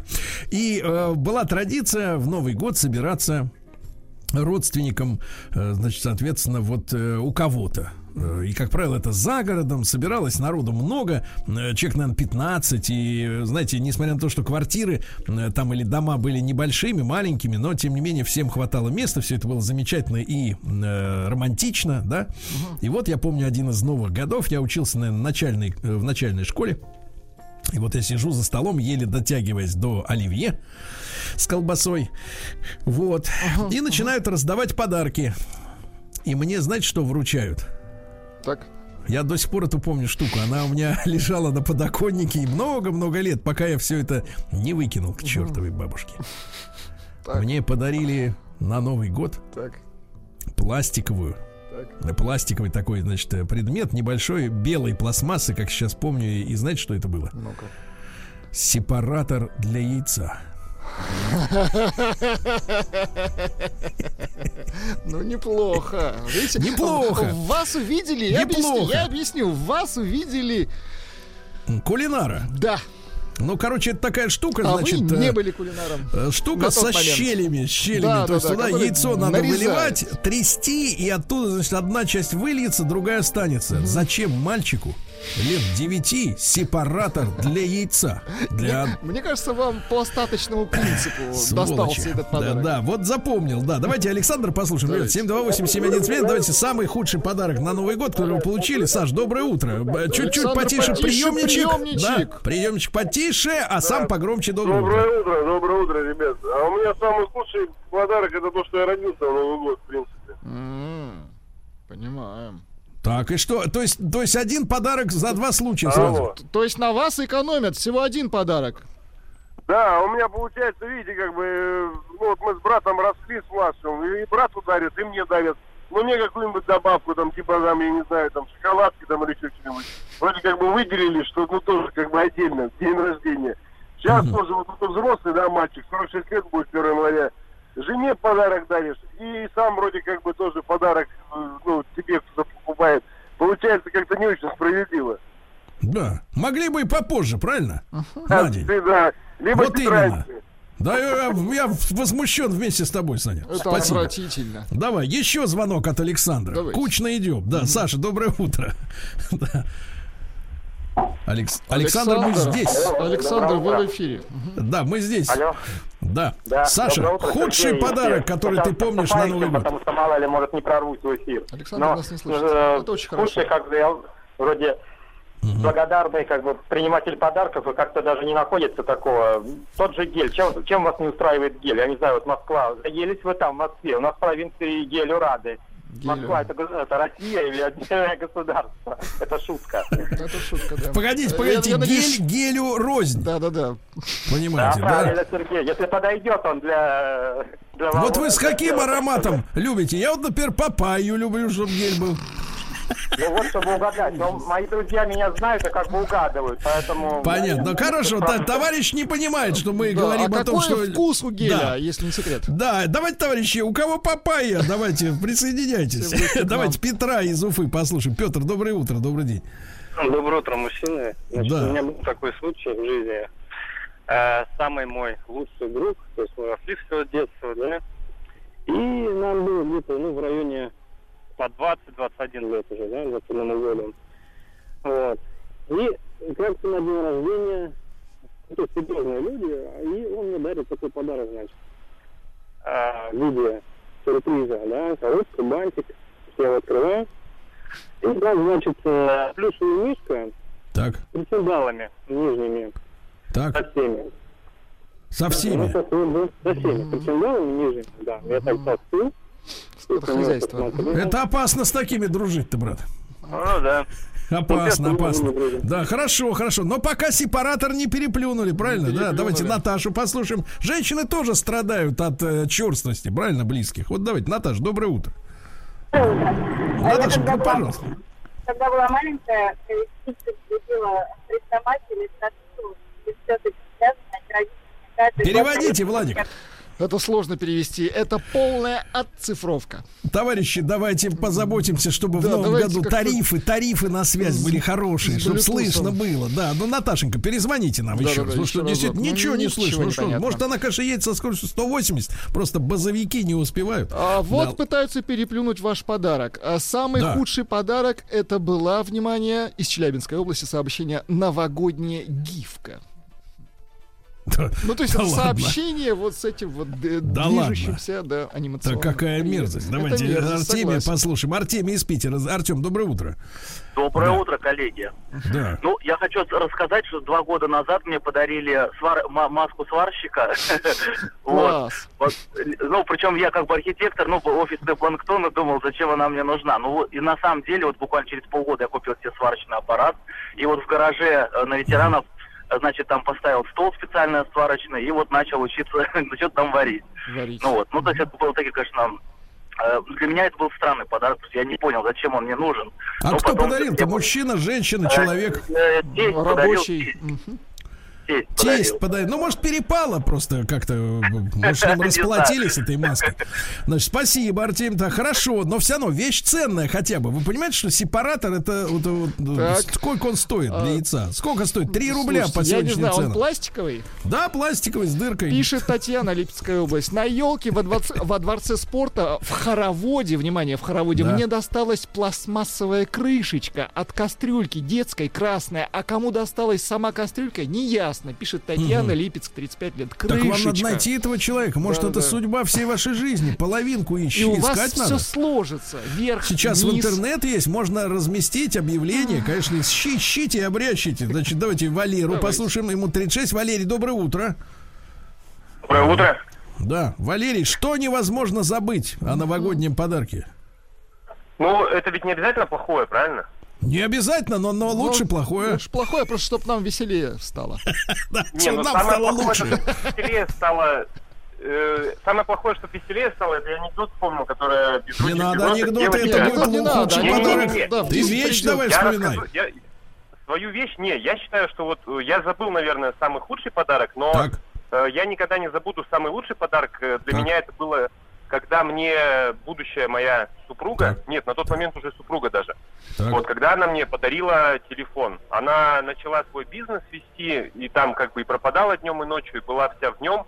Ну, я думал, что она, в принципе, как бы занимается там развитием, вкладывает, а она первые заработанные деньги, э, на первые заработанные деньги она купила телефон и подарила его мне. Это, было Это не- очень не- хорошо, ну, Валерий. это Вы не наш клиент сегодня. Да, Вы да, не да, наш это не клиент. ваша как- передача, вы Да, ошиблись. да, нет, передача его, но, но мы начинаем это самое скрежетать зубами. Вот давайте Да. я все-таки хорошее сообщение Да. а, э, прочту. На работе коллеги подарили Деда Мороза, внимание, в шарике. Его трясешь, а там снег идет. Мгм, Очень хорошо. Э, Значит, э, Карен, с Кареном поговорим сразу после короткой рекламы, да, товарищи. Еще раз, единичка на 0 плюс 7 967 103 5533. В этом году ждете реально вот подарка? Ну, вот всерьез, да, что подарят? Двойка, не, уже давно не паришься, и все это ерунда и мелочи, правильно?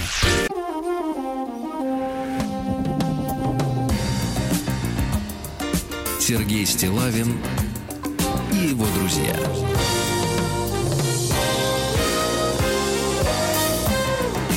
Пятница. На лайте. Значит, товарищи, сегодня тот день, когда надо купить майонез. Э, Вот, будьте аккура- аккуратны, смотрите на дату выпуска. Значит, э, ну и большой разговор, подарки, которые огорчили. 28% никогда в жизни не получали огорчающие подарки, вы представляете? Да, и А- такие есть среди наших дозвонившихся. Тут давайте Карена послушаем. Ну. Давно товарищ висит на линии. Карен, доброе утро. Да. Доброе утро, ребят. Привет вам из славного города Героя Волгоград. Что хотел я вам сказать? Э, Вот лично мое мнение, я думаю, что нет хороших и плохих подарков. Ведь э, все мы люди, и для нас самое главное и важное – это внимание со стороны другого человека.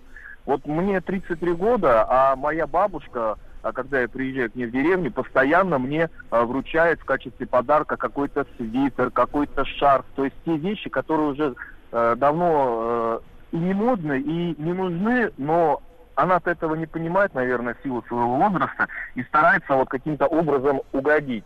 Поэтому есть люди, которые э, могут позволить себе купить какое-то там колье за энную сумму рублей, а есть люди, которые э, могут... э, Брат, ну ты понимаешь, что- сепаратор мальчику это тупо. Это оскорбление при исполнении. Сепаратор. отвратительно. Я еще раз утверждаю, сепаратор это тупо. Я еще раз Давайте повторюсь, Вич- сепаратор. Так. Да, давайте Вячеслава. Если вы не представляете, что это такое, загуглите. Да, да. Вячеслав, доброе утро. Вячеслав. Вячеслав. Вячеслав, доброе Вячеслав, утро. мне кажется, в полете. Вы на орбите. Мне кажется, что Да, слышно вас, слышно. так. Как полет? Отвечайте, Вячеслав, отвечайте. Мы вас слышим. Как самочувствие? Как Хьюстон, полет? Хьюстон, как, как полет? Как- Вы- как- вы в тра- когда на прош- землю? Нет, Когда на землю, прошли- Вячеслав? Прошли стратосферу, Ну давайте я вам лучше по пару сообщений прочитаю. Итак, а, смотрите, что пишут люди. Подставка для яиц. Куриных, конечно. Подарок был от дедушки. Блок сигарет, когда я почти бросил И курить. Подставка, давайте так, на две, на две персоны. Хватит, для куриных яиц, я же сказал. Блок сигарет, внимание, когда, когда Александр практически бросил курить. Прекрасно, Отвратительно. прекрасно. Подарили, внимание, камни, камни подарили, которые нужно охлаждать и кидать в виски. Фу, хрень. Да, да, да, да. Давайте Артема из Казани позвоним. Артем, доброе утро. Так. Да. Доброе утро. Ну, мужчина что, недовольны? Есть воспоминания жуткие? Приятные. Нет, приятные, приятные воспоминания. Единственный подарок, наверное, который я вообще на всю жизнь запомнил, и всем его рассказываю. Я абсолютно не курящий человек, вообще никогда даже сигарету в руках не держал. И вот э, жена, вот 15 лет мы вместе, и моя любимая подарила мне сигару. Вот, Ну, она это- долго... Это элегантно, друг мой, это элегантно. Да, ну, Элегантно, просто... вот я говорю, хороший подарок, но Да, не да, элегантно. Храните ее, только храните в холодильнике. Может быть, вдруг кому-нибудь там внукам пригодятся. Слушайте, Значит, из Мурманской области Да. пишет э, Беймикс. А, Ему подарили носки в консервной банке, до сих пор стоят. Хорошо. Э, Наташу послушай. Наташенька, доброе утро. Доброе утро, я теперь еду помедленнее, меня слышно? Очень Прекрасно хорошо. Да, слышно. Наташа, ну кто тебя обидел подарком? Меня обидели родители. Я терпеть не могла хрестоматию и литературу. Они каждый год дарили мне поэтому дополнительные учебники, чтобы я их читала. Вот Всё изверги, да? детство. Изверги, Вообще. да. Наташа ужасно. Наташа хорошей дороги, осторожно. А вы хотите самое, Скользко. самое Так. отвратительное, Сергей? Давайте, Пишет а Елена из Костромской области. Приятельница подарила мыло и шампунь из отеля турецкого. Я так чувствую, что не Папайя. Что-то мне зато, подсказывает. зато он дозированный. Видите, есть Да, плюсы. да, да, на один раз, я понимаю, она намылила в руку и давай. Значит, э, давайте Антона послушаем. Антон, доброе утро. Доброе утро, Сергей. Да. А, ну. С Новым годом только приятные воспоминания, потому что подарки получают в данном размере день рождения 1 января. А самый знаменательный на 40 лет супруга презентовала в новогоднюю ночь Волгу 21-ю. Ну, после Модельку? этого пришлось 4 года жить, нет, настоящую, А, 4 настоящую, года ага. жить в гараже и восстанавливать ее. Так Ты что представляешь, какая женщина, да? Класс. И она на 4 года, в принципе, свободна от подарков. Вот. Давайте Германа послушаем. Герман, здравствуйте. Приветствую вас. Так. А, Самый плохой подарок я получил 16, 14 октября 16 года а, после, после развода с женой а, своей и сложным а, психоэмоциональным состоянием при разделе имущества. Я обнаружил, что моя машина проездила по всем питерским поребрикам и все пороги согнуты. Вот э, за такую машину я сел, и на следующий день я был в Москве и праздновал свой день рождения с друзьями. Ну, это был и Новый год одновременно, я понимаю. Мы же не можем отвлекаться от темы, правильно, товарищи? Но мужчине надо соответственно посочувствовать. Володю послушаем. Владимир, доброе утро. Владимир. Доброе утро, друзья. Володя, А, вам дарили сепаратор непонятный- для яйца? А, самый непонятный подарок, который мне подарили, это была сеточка для укладки волос, а я, блин, лысый. И вот за каким нецензурным словом мне А кто, кто это сделал? Кто сделал Кто это? напакостил? Володя. А, и знакомая одна подарила, причем э, я сначала думал, что это Степ, шутка такая, розыгрыш, но нет, человек на полном серьезе подарил, ну, непонятно. Женщина, ты представляешь, а? Это отвратительно. Давайте Анечку послушаем. Анна, доброе утро. А, добрый день, Новосибирск приветствует. Добрый день, Анечка, Э, пожалуйста. Вы знаете, у меня беда, у меня сестра мужа упорно мне дарит нижнее белье, не знаю, чем ее мое Своё? не устраивает. Регулярно трусы, бюстгальтеры, просто... А чем вас не устраивает? Это ужас. вот, э, Не ваш погодите, погодите, стиль, давайте, давайте так, э, фасончик какой? Не Стринги или шортики? Давайте начнем отсюда. Ну, мне кажется, это вообще просто неуместно, неприлично, и все, все что можно в кучу Ну, а сразу. что муж-то говорит после этой примерки? А Вы знаете, редко же попадает в размер, мягко говоря. А, Еще и в Она размер не как-то видит меня больше, чем я есть. Да. А, это особенно оскорбительно, согласен, согласен. Это да. вообще Да. Анечка, все понял, поддерживаю, поддерживаю, конечно, ужасно. Вот, э, да, Сашу послушаем, еще Давайте. успеем. Да, Александр, Так, Александр. Александр, мы здесь. Нет, Александр. Александр сорвался. Значит, Владик, давайте сначала результаты, потом парочку, так сказать, э, давайте, от вас. Давайте. Результаты следующие. А, Для, э, важен для 6% только. Ну и все, ребята, что париться, правильно? Для 90, но, да. но это имеется в виду, что человек не ждет. Но если подарок все-таки куплен и он не подходит человеку, то это уже оскорбление. Понимаете, тут уже другой калинкор. Вот, так что, конечно, очень важно соблюдать, э, ну, то, чтобы вы лично знали, что этому человеку надо. Понимаете, в подарке Ну очень так, важно на закусочку, так, ерунда, Давайте. собственно. А, Подарили чашку с рисунком рыб, а все хорошо, но я весы по знаку зодиака. И вот Владимир пишет, чесалка для спины. Владимир, ну вы держитесь. Да. Наружная имеется в виду, да? Наружная. Внутренняя, Сергей.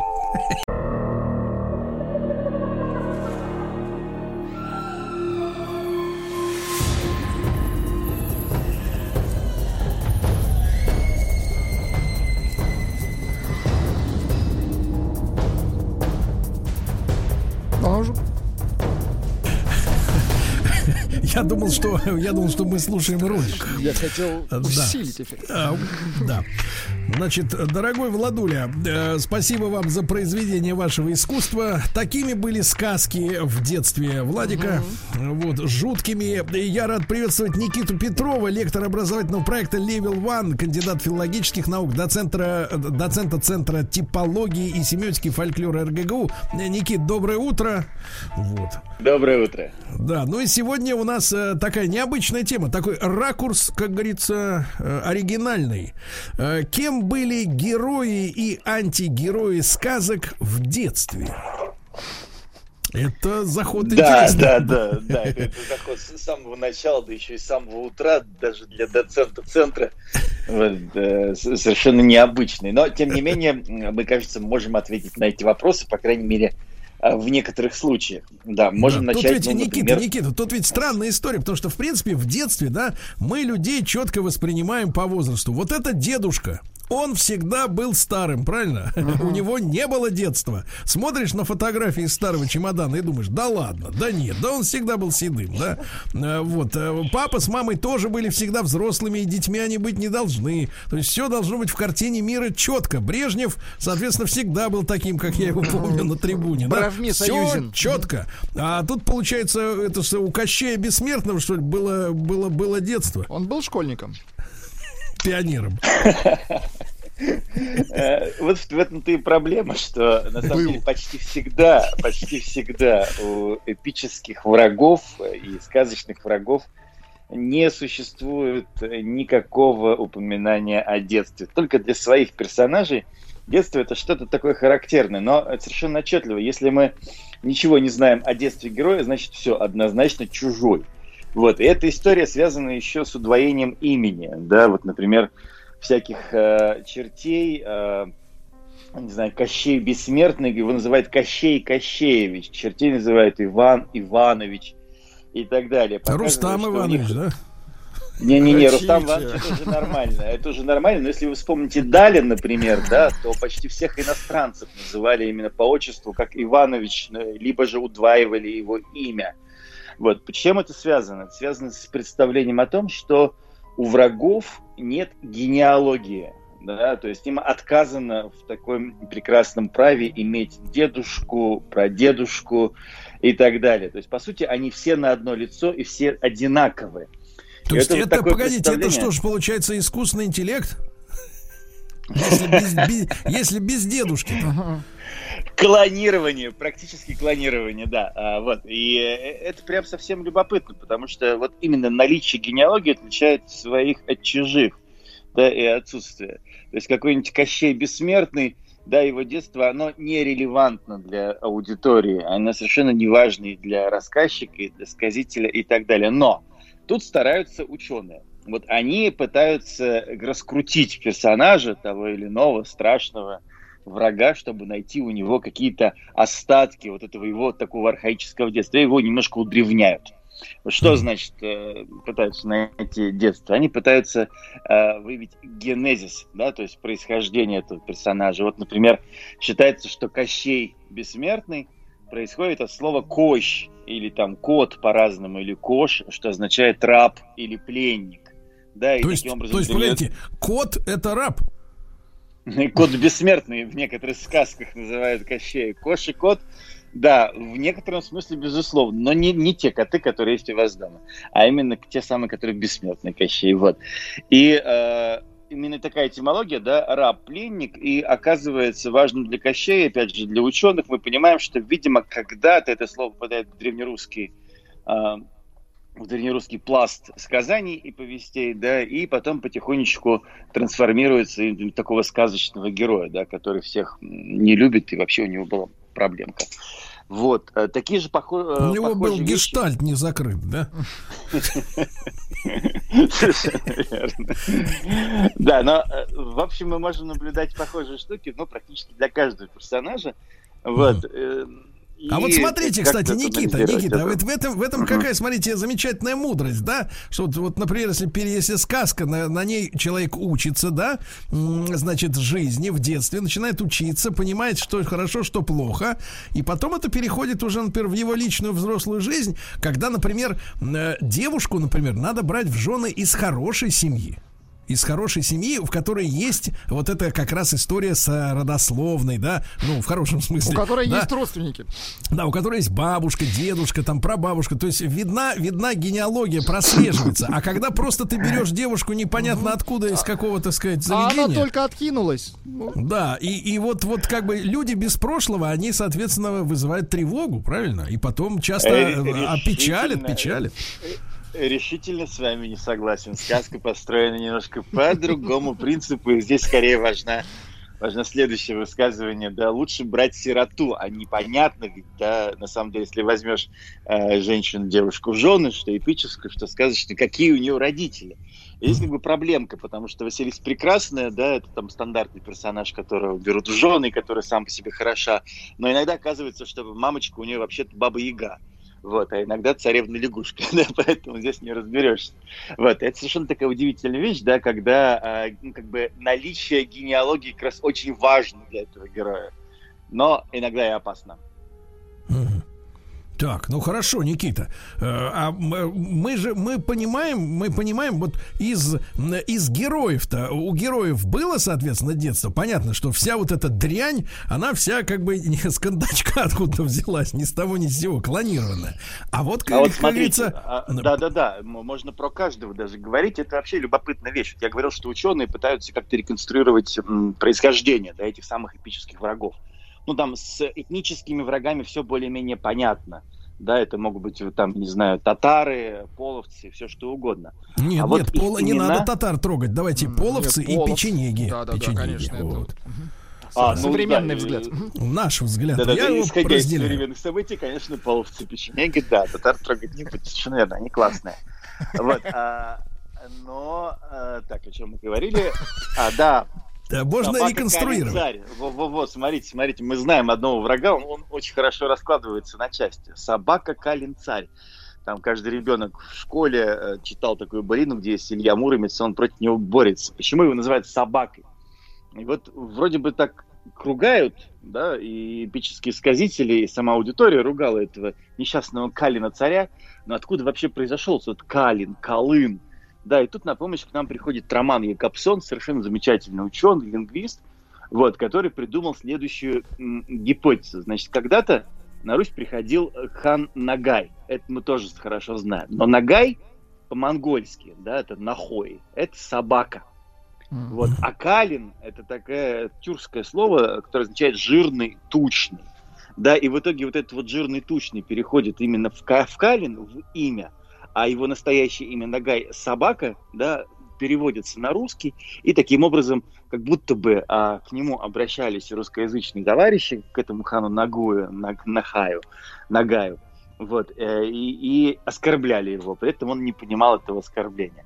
И таким образом это закрепляется в эпосе, да, и получается собака Калин Царь, хотя, который, конечно, относится, вот по мнению Капсона, к этому реальному персонажу Хану Нагою.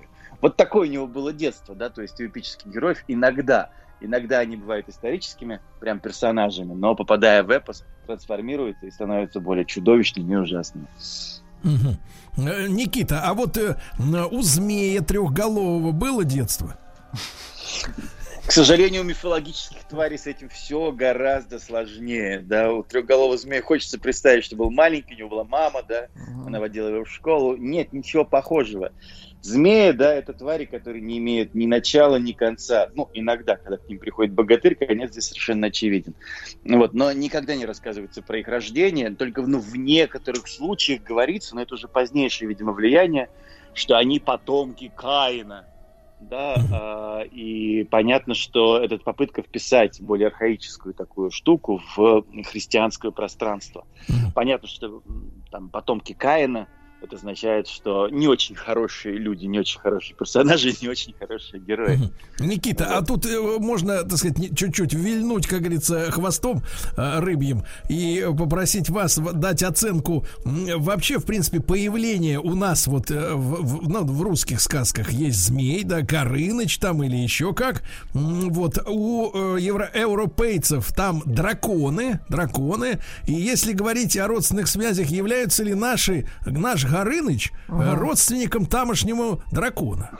Или это вот разные товарищи? Вообще, этиологически, конечно, все это одно и то же. Да, то есть э, осмысляются драконы, горынычи, змеи всяческие, да, которые летают, как стражи того или иного мира, царства. Да. Обычно змеи, вот этот самый, да, архетипически, он располагается у горы, либо у реки, вот, и закрывает э, своей тушкой вход в то или иное царство. И герой должен как-то героически его победить, тем самым освободив пространство. То есть технологически это мыслится э, как такое наследие мифов, где есть герой, да, он такой классный, вот он защищает мир от чудовищ. Есть чудовище, хозяин той или иной стихии, и герой, значит, потихонечку идет по миру и э, очищает от этих тварей вот эти вот стихии. Да, там от э, лесной твари, ну, например, там какое-нибудь чудовище Хумвава или Хумбаба, как его называют в шумерском эпосе где Гильгамеш и Энкиду, его названный брат, ну, просто приходит в этот лес и забавы ради, ну, и подвига, естественно, этого Хумбабу несчастного э, побивают, тем самым освобождая пространство. Тот же Соловей-разбойник, да, в общем-то, Э, не змеевидный персонаж, но тем не менее сказители угу. тоже э, встраивают его в общий ряд со змеями, угу. да, говоря, что у него крылья, что он там угу. хвост какой-то иногда. Никита, и, а можно, а можно, можно вопрос вот да. вам, э, как, так сказать, э, человеку мыслящему, да? Скажите, а вот смотрите, в, ну мы мы часто говорим там в разных программах об архетипах, о подсознании человека, да, о глубинном сознании, о поколенческом сознании, да, о том, что так сказать, мы э, внутри в себе содержим образы, да, они, они не имеют отношения к воспитанию, а вот имеют отношение к предкам на каком-то физическом уровне, биологическом, да, и вот просто хотел вот у вас что узнать. Смотрите, веками, тысячелетиями, ну, условно говоря, змеи позиционировались как э, там э, враги человека, да, то есть это те, те существа, с которыми нам, в принципе, из одной, э, так сказать, э, миски баланду хлебать не надо. вот. А в последнее время, да, в последнее время мы все чаще видим фильмы э, детские, значит, иногда высокохудожественные, но это началось, наверное, в последние там лет 25, наверное, где-то так, наверное. Все чаще в детской мультипликации или в детском кино вот эти вот твари, которые имеют явно инфернальное какое-то происхождение или инопланетное, любопытное, они все чаще как бы подаются детишкам как такие, ой, позитивные, прикольные друзья, наоборот, с которыми надо дружить. То есть тысячелетиями в сказках, в мифах это были враги, и, наконец, наступил 21 век, и кинематографисты из Голливуда и других студий стали рассказывать о том, что на самом деле с тварями надо дружить, они хорошие. Вот с точки зрения, как бы так сказать, вот сказки, да, это э, вот эта диверсия, когда многотысячелетний отрицательный персонаж впаривается как позитив. Вы смотрите, мы с вами, кажется, немножко про это говорили, это вообще очень любопытно, да, вот наше представление, и э, как будто бы это расходится прошлое с настоящим. На самом деле совсем нет, я бы сказал. Если представить себе всех этих персонажей в виде такой схемы, да, то у нас будет герой, будет э, его враг, будет хранитель ценностей, какой-нибудь дракон, например, да, у которого хранится меч. Э, будет э, Трикстер, который ровно посерединке, да, который ходит в разные стороны. Кстати, тоже забавный герой, совершенно классно про него можно как-нибудь будет пообщаться. Вот, и в этом смысле а противник, он не страшный. Да? Помните, я вам говорил, что э, либо аудитория знает, что герой победит, либо он даже описывается через э, какие-то предметы, которые оказываются не страшными, через тарелки, чашки, казан какой-нибудь, да, через грабли, палку дровокольную и прочее. И в этом смысле совершенно понятно, что он скорее даже смешной, да, да даже тот самый Змей Горыныч, у которого крылья бумажные.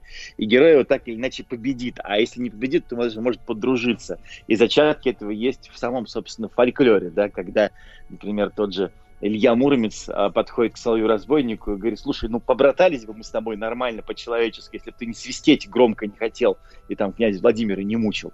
Вот, тогда все было бы хорошо. Вот, поэтому здесь скорее кинематографисты используют модель Кэмпбелла и модель Проппа, да, э, вот, где герой сначала, наверное, оказывается таким немножко опасным, и немножко непонятным, да, но в итоге на самом деле они его, эту модель инвертируют. То есть герой не просто его мочит и побеждает, да, а герой с ним, ну, как-то действительно, исходя из его первоначальных качеств, задруживается. Коллаба вот, такая, и... да, получается? Абсолютно, да. И э, это, это безумно интересно и круто, потому что, в общем, это как это альтернативный вариант а, такого древнего фольклора в современном изводе. Да. Никита, еще хотел спросить вот о чем. Смотрите, а если мы, э, если мы говорим о детстве позитивных, да, героев, то вот часто вот э, задают, наверное, вопрос, не знаю, русофобы или еще кто-то говорят, вот у вас, мол, там герой, там Емеля, дурачок, там э, ленивый, лежал там этот Муромец 33 года на печи. Че у вас за герои, говорят, там, мол, типа, какие-то бездельники, тунеядцы, не хотят расти, расти над собой, развиваться, надо тренинги ходить не, ходить не хотят. В общем, какие-то бездельники, да, отморозки э, с Певчанским там лежал 30 лет, да. В принципе, э, действительно, а зачем герой показывается э, часто у нас таким лузерком до того момента, как вот он начинает калашматить нечисть? А это мотив предварительной недооценки героя. Это тоже классная совершенно история.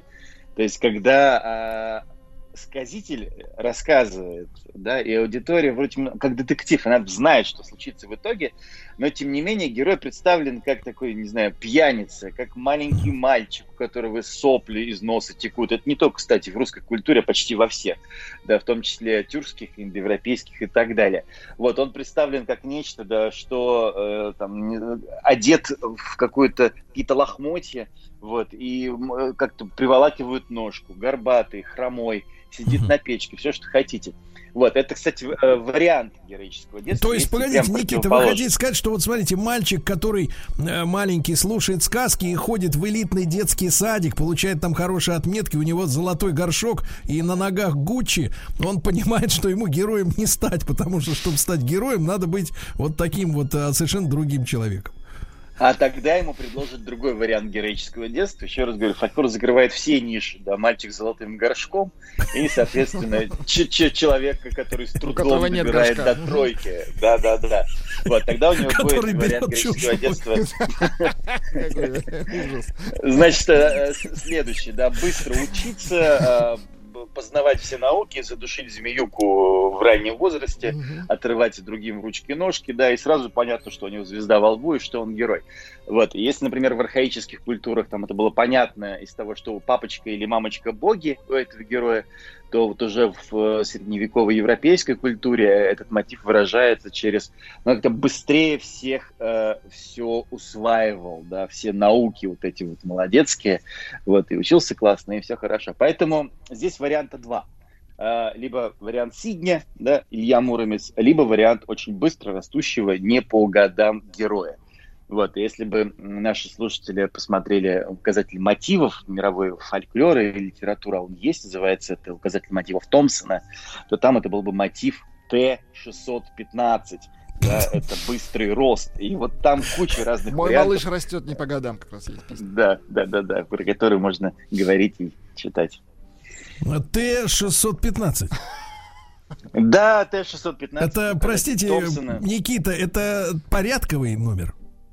Ну, смотрите, да, вот сейчас это вот любопытно, а вот фольклористы сделали за время своего существования дисциплины а, огромную работу. То есть они все мотивы и сюжеты мирового фольклора, они классифицировали, и теперь каждый из них имеет свой собственный номер. Когда, например, герой борется с драконом, нужно знать несколько буквок, АТУ 300, например. Вот это будет прям вот так. Как хорошо. Слушайте, они все разложили по полкам, товарищи. Так что запомните. Да, мы всё знаем. Запомните, ребята, если нет предыстории, нет бабушки с дедушкой, значит демон перед вами, ясно? Вот. А Никита Петров, лектор образовательного проекта Level One, кандидат филологических наук, доцент Центра типологии и семиотики фольклора РГГУ. Никит, как всегда, прекрасно благодарю вас.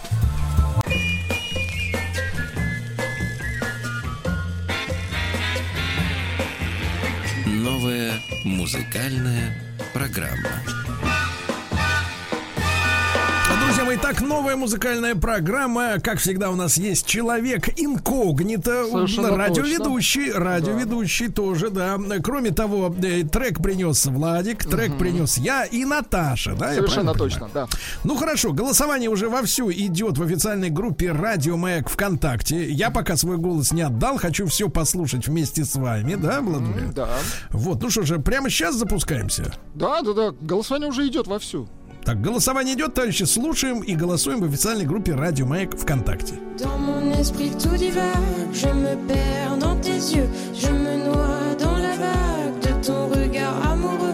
Je ne veux que ton âme divagant sur ma peau, une fleur, une femme dans ton cœur, Roméo. Je ne suis que ton nom, le souffle lancinant de nos corps dans le sombre,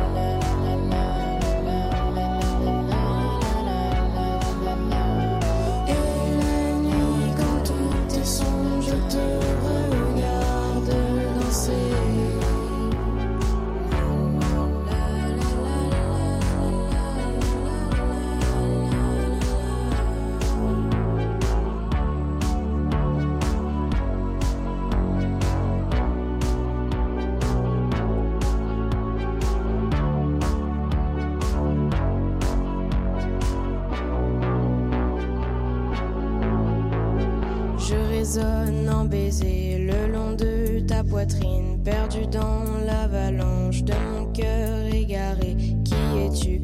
Où es-tu? Par les pleurs, par les rires de ton ombre effarée, je résonne en baiser. Dans mon esprit tout divague, je me perds dans tes yeux, je me noie dans la vague de ton regard amoureux. Je ne veux que ton âme divagant sur ma peau,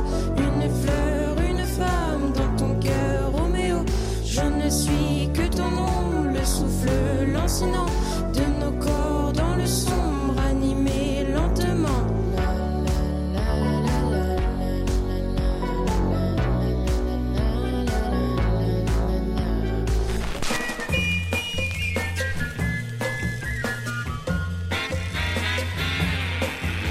Новая музыкальная программа. Ну что ж, товарищи, программу открыл э, проект Видеоклуб, Э, песня Пластиковая любовь. Угу. Ну а дальше танцевальный оркестр венгерского радио и, я не знаю, наверное, телевидение.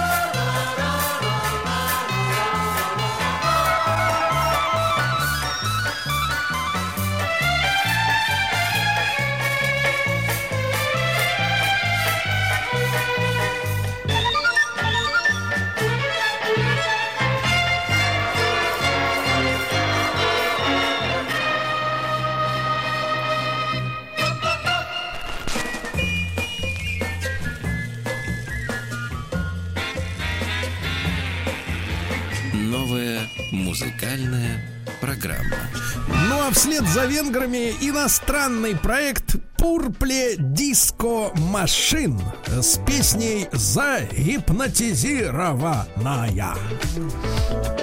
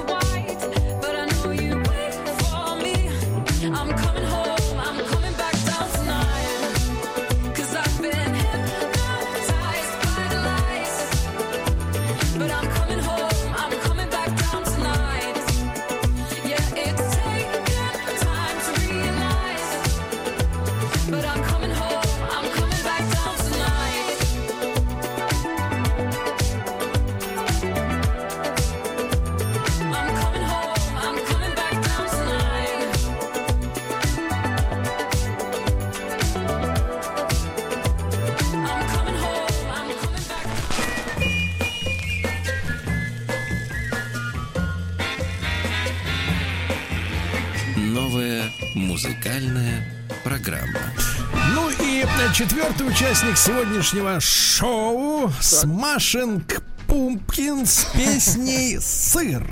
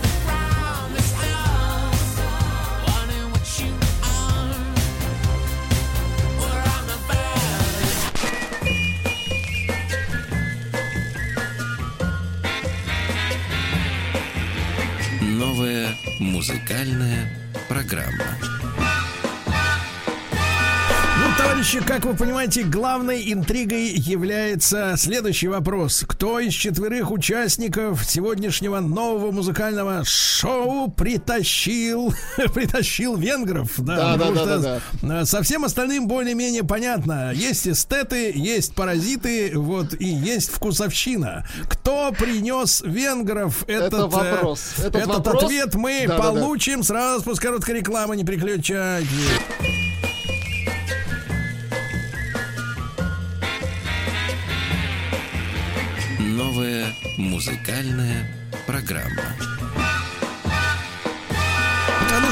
Смотрю на промежуточные результаты голосования. Друзья мои, вы можете на него по-прежнему еще повлиять в официальной группе Радио Маяк ВКонтакте. Да, сегодня 4 клу, 4 трека. Один из них, конечно, это э, жуткая, в общем-то, неприлично жуткая спекуляция. На нашем детстве, На нашем это паразитирование. Кто же принес этот трек, Узнаем сегодня мы узнаем. Ну что же, э, мы начали программу с трека Амур Пластик, что в переводе пласт, пластмассовая любовь Может быть, лё пластик. э, просто пластик. Э, Вот э, от команды Видеоклюб. Э, Вот, ну давайте презентуйте нам, кто же это притаранил-то. Пусть тут Это сам- принесла я. Наташа, Да. девочка моя, ну надо же взр- взрослеть как-нибудь. Ну, Натусик, а вкратце, о чем поется, вот если опустить Амур пластик? Ну, Еще, про любовь. А, все, просто все про, то же, да, все про любовь. Погодите, неужели вы посещаете эти магазины, где этого добра навалом, а? С пластмассой. Как вы интересно перевели, тему, Сергей. Ну, если Ну, я, посещаю, я, то я- что я с того? перевел название, не тему. Амур пластик. Массовая любовь. Да, кто это, что это за команда? Расскажите вкра- вкратце. Это команда, которая сейчас очень популярна во Франции среди молодежи. Они совсем молодые. Это парень и девушка, они встречаются и записывают треки. И вот этот трек был а, и есть в топе их, то есть самый прослушиваемый, на него Встречаются. А. Басков типа не встречается. Выходит, что нет. Давайте-ка чуть-чуть послушаем. Nos âmes sont dans les limbes profondes. Напевать просто, я согласен. Напевать просто. Главная интрига сегодняшнего утра, товарищи, конечно, кто же обнаружил венгерский актер радио и телевидения, А это наш э, тайный, секретный гость. И от него у нас есть пленочка. Давайте прослушаем. Здравствуйте, это Катерина Суровкова, ведущая радио «Маяк». Я с удовольствием поставлю вам трек а, из э, мультика «Ну погоди», если вы жили в Советском Союзе, вы помните эту песню. Ее написал ансамбль радио и телевидения венгерский. Называется она «На лыжах». Раньше озвучили Папанов и Румянцева. Давайте вспомним этих прекрасных людей. Нынче уже вышла новая версия, скоро мы будем ее лицезреть. Волка озвучивает Гарик Харламов, Зайца Дмитрий Хрусталев. Кто озвучивает нового персонажа Котенка, пока непонятно, еще идет конкурс. Но в скором времени мы будем наслаждаться новыми сериями. Ну, погоди. А пока давайте послушаем старую добрую версию. С добрым утром! Да. Ну, поскольку Катерина работает рано-рано ночью, да? Рано-рано. Я так понимаю, что этот э, фрагмент записан, э, пока Катерина спала днем. Мгм. Слушайте, но я честно не знал, что это венгры играют. Это же удивительно. И цели- Ужасно. главное, Вообще еще полную мог- версию целиком Да. усл- услышали. Никогда не думал, что венгры так играют. Нет, что они вообще играют. Ну, Да, ну я могу признаться, да, что я э, притащил, притащил проекта Purple Disco машин.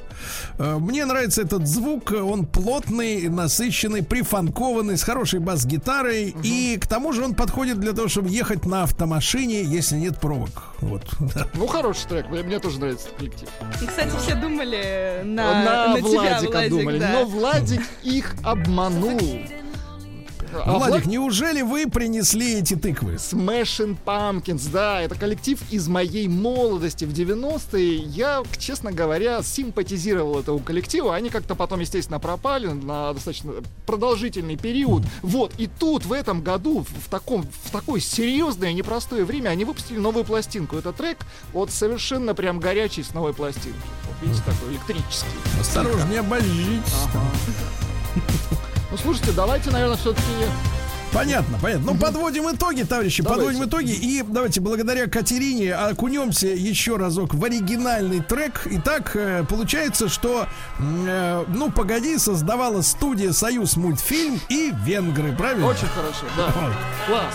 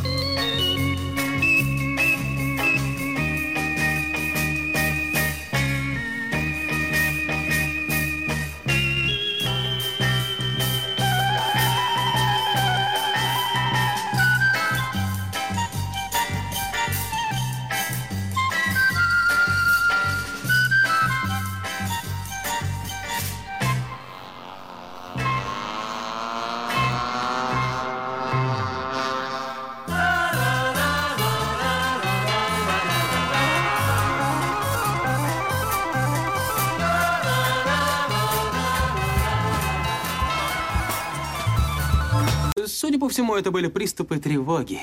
Что? Страха, синдром паники. Могу прописать успокоительное. Эй, взгляни на меня. Я что, на паникюра похож? Ну, так. Я так похож сразу. на паникюра? Стыдиться вам нечего. Любой невропат... Тебя что, выперли с ветеринарных курсов? У меня был инфаркт. Кардиограмма не подтверждает. Мужчина. Руководство по эксплуатации.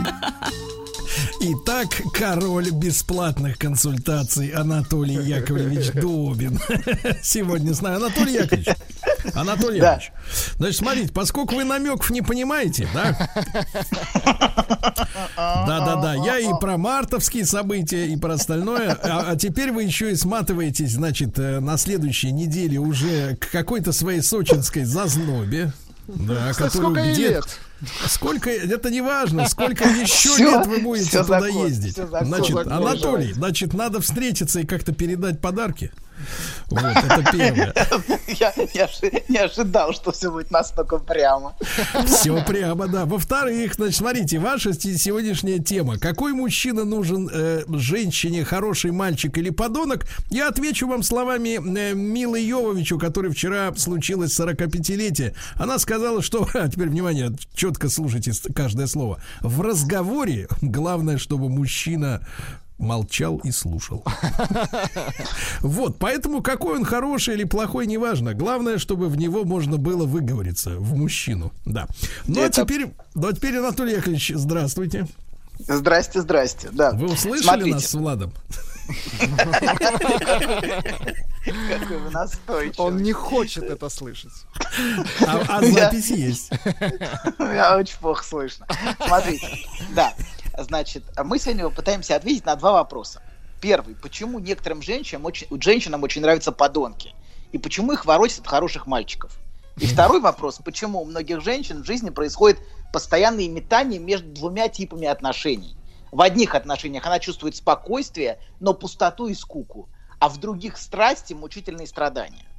Так вот, такое переключение связано с тем, что в одних отношениях у нее требования, там, где скука, а в других желания. Это там, где мучительная страсть.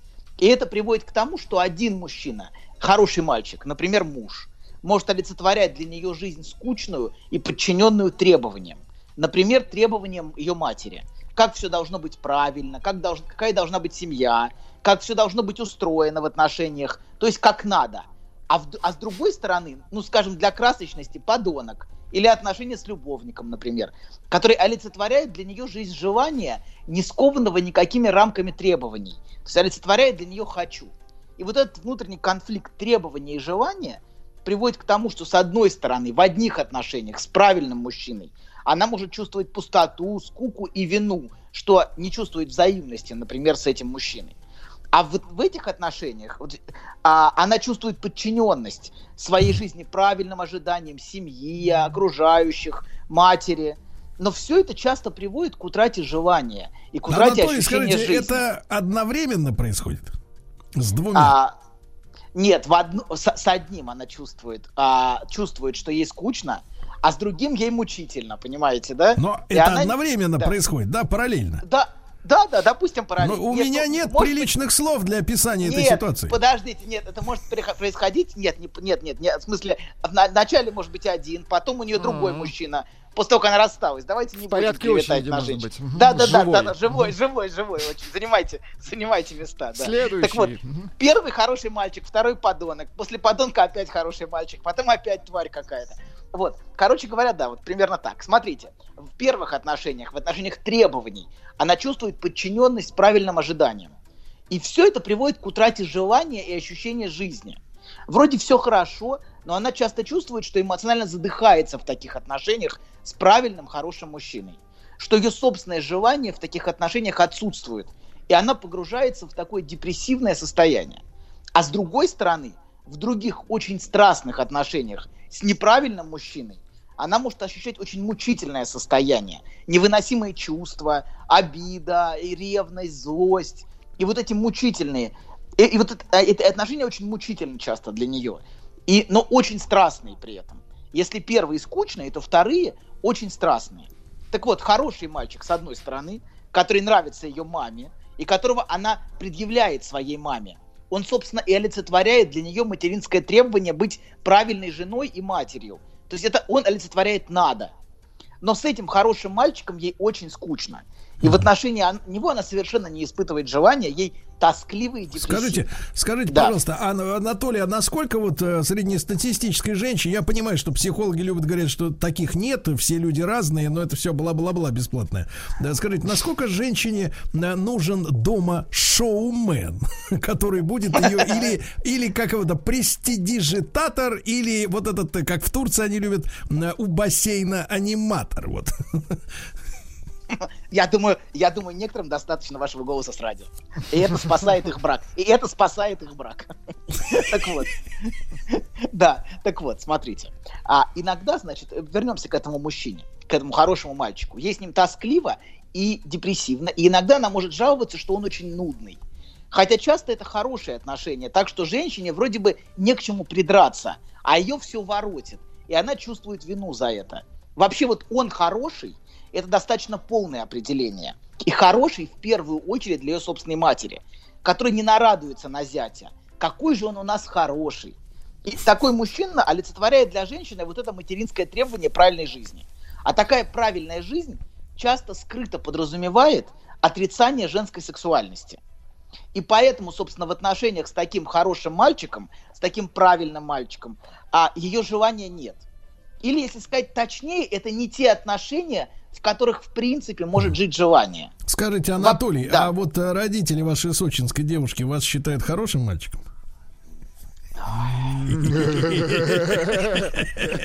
Бивис- Они Бивис- знают, что вы выступаете на радио по пятницам, не слышали? еще? Бивис и Батхет. Видишь, сидят там. Нет, у вас фальшиво, у нас искренне. Получаем удовольствие, доктор. Хорошо. Нам реально смешно, а вам нет. И вообще, смотрите, давайте продолжим. Значит, это не те отношения, которых, в принципе, может жить ее желание. И вообще, если вы хотите сохранить сексуальный интерес женщины, то вам не стоит чрезмерно заискивать перед ее мамой. Или, как делают некоторые, даже дружить с ее мамой. Или, например, звонить матери ее и тут же жаловаться матери на дочь, когда вы поругались друг с другом. Ругаться с ее матерью тоже не стоит, это еще хуже. Но путь к сексуальному интересу женщины точно лежит не через ее мать. И не через вашу дружбу десны в десны с ее матерью. Вот так, так дружить с ее матерью не надо. Лучше дружите так с ее кошкой. Это гораздо продуктивнее. Вот, для ваших отношений с ней. Так вот, с одной стороны, хороший мальчик, но с которым скучно, и а, в отношении которого не испытывает желания, а с другой подонок, ну, умный подонок, это тоже важно, чтобы подонок был умным. Вот. И в отношении которого она чувствует желание, страдания, муки ревности. И, собственно, вот этот плохой мальчик, в отличие от хорошего мальчика, часто обращается с ней просто отвратительно. Он унижает ее, не верен ей, спит с кем хочет. Собственно, его важнейшая черта, чем он так привлекателен, что он ни в чем себе не отказывает. Он живет как хочет. Ему, например, плевать на ее чувства, в отличие от хорошего мужчины. Он, де- он делает то, что она себе никогда не позволяла. Понимаете, да? Она себе никогда не позволяла такой свободы, какой себе позволяет вот этот, вот этот подонок. Она не позволяла в десны в десны никогда себе. С отцом, с его. Слушайте, слушайте, а скажите, пожалуйста, а что мешает э, вообще людям жить так, как им хочется? А, Невозможность так жить. Нет, но ведь вопрос, я так понимаю, не материальный же, правильно? Нет, нет, психический вопрос. Вопрос психический, конечно. Но, понимаете, чтобы жить, жить так, как хочется... Надо нужно, быть чтобы- подонком, да? Причем полным, полным, ок- окончательным подонком. Да.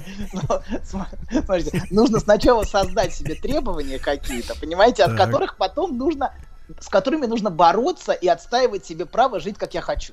Но чтобы, чтобы появилось желание, нужно сначала, чтобы было требование, понимаете, да? А, чтобы тебе что-то запретили и сказали, что так нельзя жить, жить надо вот так. И тогда у тебя появляется желание. Понимаете, если нету требования, с которым ты будешь бороться, у тебя и не появится желание. То есть тебе сначала, сначала в нашей жизни должно быть внедрено требование, чтобы потом, чтобы потом уже ты стал отстаивать свое желание, А потому что если ты оказался без требования, понимаете, многие люди не могут, например, многие мужчины не могут и, ну, строить отношения без того, чтобы постоянно изменять жене, потому что ему нужно требование. Вот и он с этим требованием борется. То есть ему любовница интересна именно в качестве, в качестве ответа на требования жены. То есть нет, я хочу. А если это требование исчезает, ему и любовница становится неинтересна. Поэтому люди годами, например, живут с требовательными женами, которым изменяют. Потому что они олицетворяют требования, против которого, собственно, и появляется любовница как желание. Но давайте мы вернемся к, к, к нашей теме. Мы, да, немножко сбились. Короче говоря, с одной стороны, хороший, хороший мальчик, хороший мужчина, с другой стороны, подонок, который ведет себя как он хочет, вообще как хочет. И, и совершенно не, не переживает по поводу того, что он причиняет ей боль. Он, это вообще его не останавливает в его желании. Вот. И ему, ему, собственно, все равно. Ну, не все равно, может быть, но его совершенно не тормозит, что ей больно. Это не останавливает его в его поведении. Вот. И он делает себе то, короче говоря, что она себе никогда не позволяла. Она себе всегда это запрещала. И, кстати, этот подонок, что очень важно, никогда не нравится ее маме. Это очень... Вот если первый очень нравится ее маме, он хороший, то этот никогда. И вот такого мужчину никакая мама своей дочери не пожелает. Вот этого подонка. Вот. То есть такой мужчина – это то, что женщина внутренне противопоставляет материнскому требованию правильной жизни. А у каждой женщины есть внутреннее это материнское требование в большей или меньшей степени. Дело не в, том, не в том, что мать плохая, а дело в том, что так строится жизнь. Вот. И этот, и этот мужчина, он совершенно неправильный. Вот этот подонок. Вот. И такой мужчина, собственно, что это такое для нее? Если первый мужчина – это олицетворение требования, то этот мужчина – это олицетворение желания, не скованного никакими требованиями. И в частности, не скованное материнским требованием. Он, например, не хочет и совершенно не способен быть верным. То есть он, он не способен, в принципе, подчиняться требованию. Он а, может про- по- послать. момент, Верный, если- Владик, это сеть универмагов таких. Да, да, да, да, да, да, да. Не- А неверные Сейчас, универмагов других. А неверный сеть, сеть, палат, сеть палаток неверный, да, согласен. Да. А, так вот, да, смотрите. А он, да, что мы говорили, он не способен, то есть он не способен подчиняться требованиям. Не хочет. Не то, что не способен, не хочет. И может послать в любой момент. Может пропасть. А потом столь же неожиданно появиться, как- когда он захочет. Ну почему вы рисуете, а, Анатолий, образ какого-то вот именно, э, называете это все подонком? Давайте, давайте выберем более благородный. Например, Давайте. например, Давайте. пират. Или э, Пират. капитан, капитан межконтинентального лайнера, который э, вот это самое. вот Хулиган-романтик. Да, вот такой смелый рейнджер. Который, Давайте его который, побелим. да. Меж- э, да, который привез ей с, друг- с другого континента шахматы из хлебного мякиша, да. Да вот. Американские, американские, да. Да. Он говорит, это модные такие в Америке, Нет, он когда знакомился, сказал, что он скульптор. Скульптор, да, да, да. Так вот, да. А, да, Зодчий, да, так вот, а, значит, а, мы, а, значит, находиться в отношениях, то есть, смотрите, он, с одной стороны, выражает то, что выражает желание, не скованного требованиями, но находиться в отношениях с таким мужчиной, который ведет себя как хочет, это, конечно, может быть невыносимой мукой. Это какой-то ад. Очень, очень тяжело это все. Вы смотрели фильм «Два, э, фильм, э, «Два мужа Донны Фор»? Нет, мы, Нет. мы другой смотрели, доктор. У А нас, как- у нас со временем проблемы. Давайте вот, вот этот до- про Донну Флор э, это, перенесем. Ну, серьезно. Давайте, ну, давайте не- посмотрим, Давайте, посмотрим вот- сначала, откроем ваши подарки, а потом будем ну, уже... просто серьезно, ну, длинные праздники будут, мы все успеем посмотреть. Все посмотрим. Нет, Без Но комментариев. сначала даже не ваш, знаю. ваш Я даже- кулек. Я даже не знаю. Мы, мы точно смотрели «Любовь и голуби». Вот давайте вот Хорошо. через... Давайте на этом материале оттопчемся.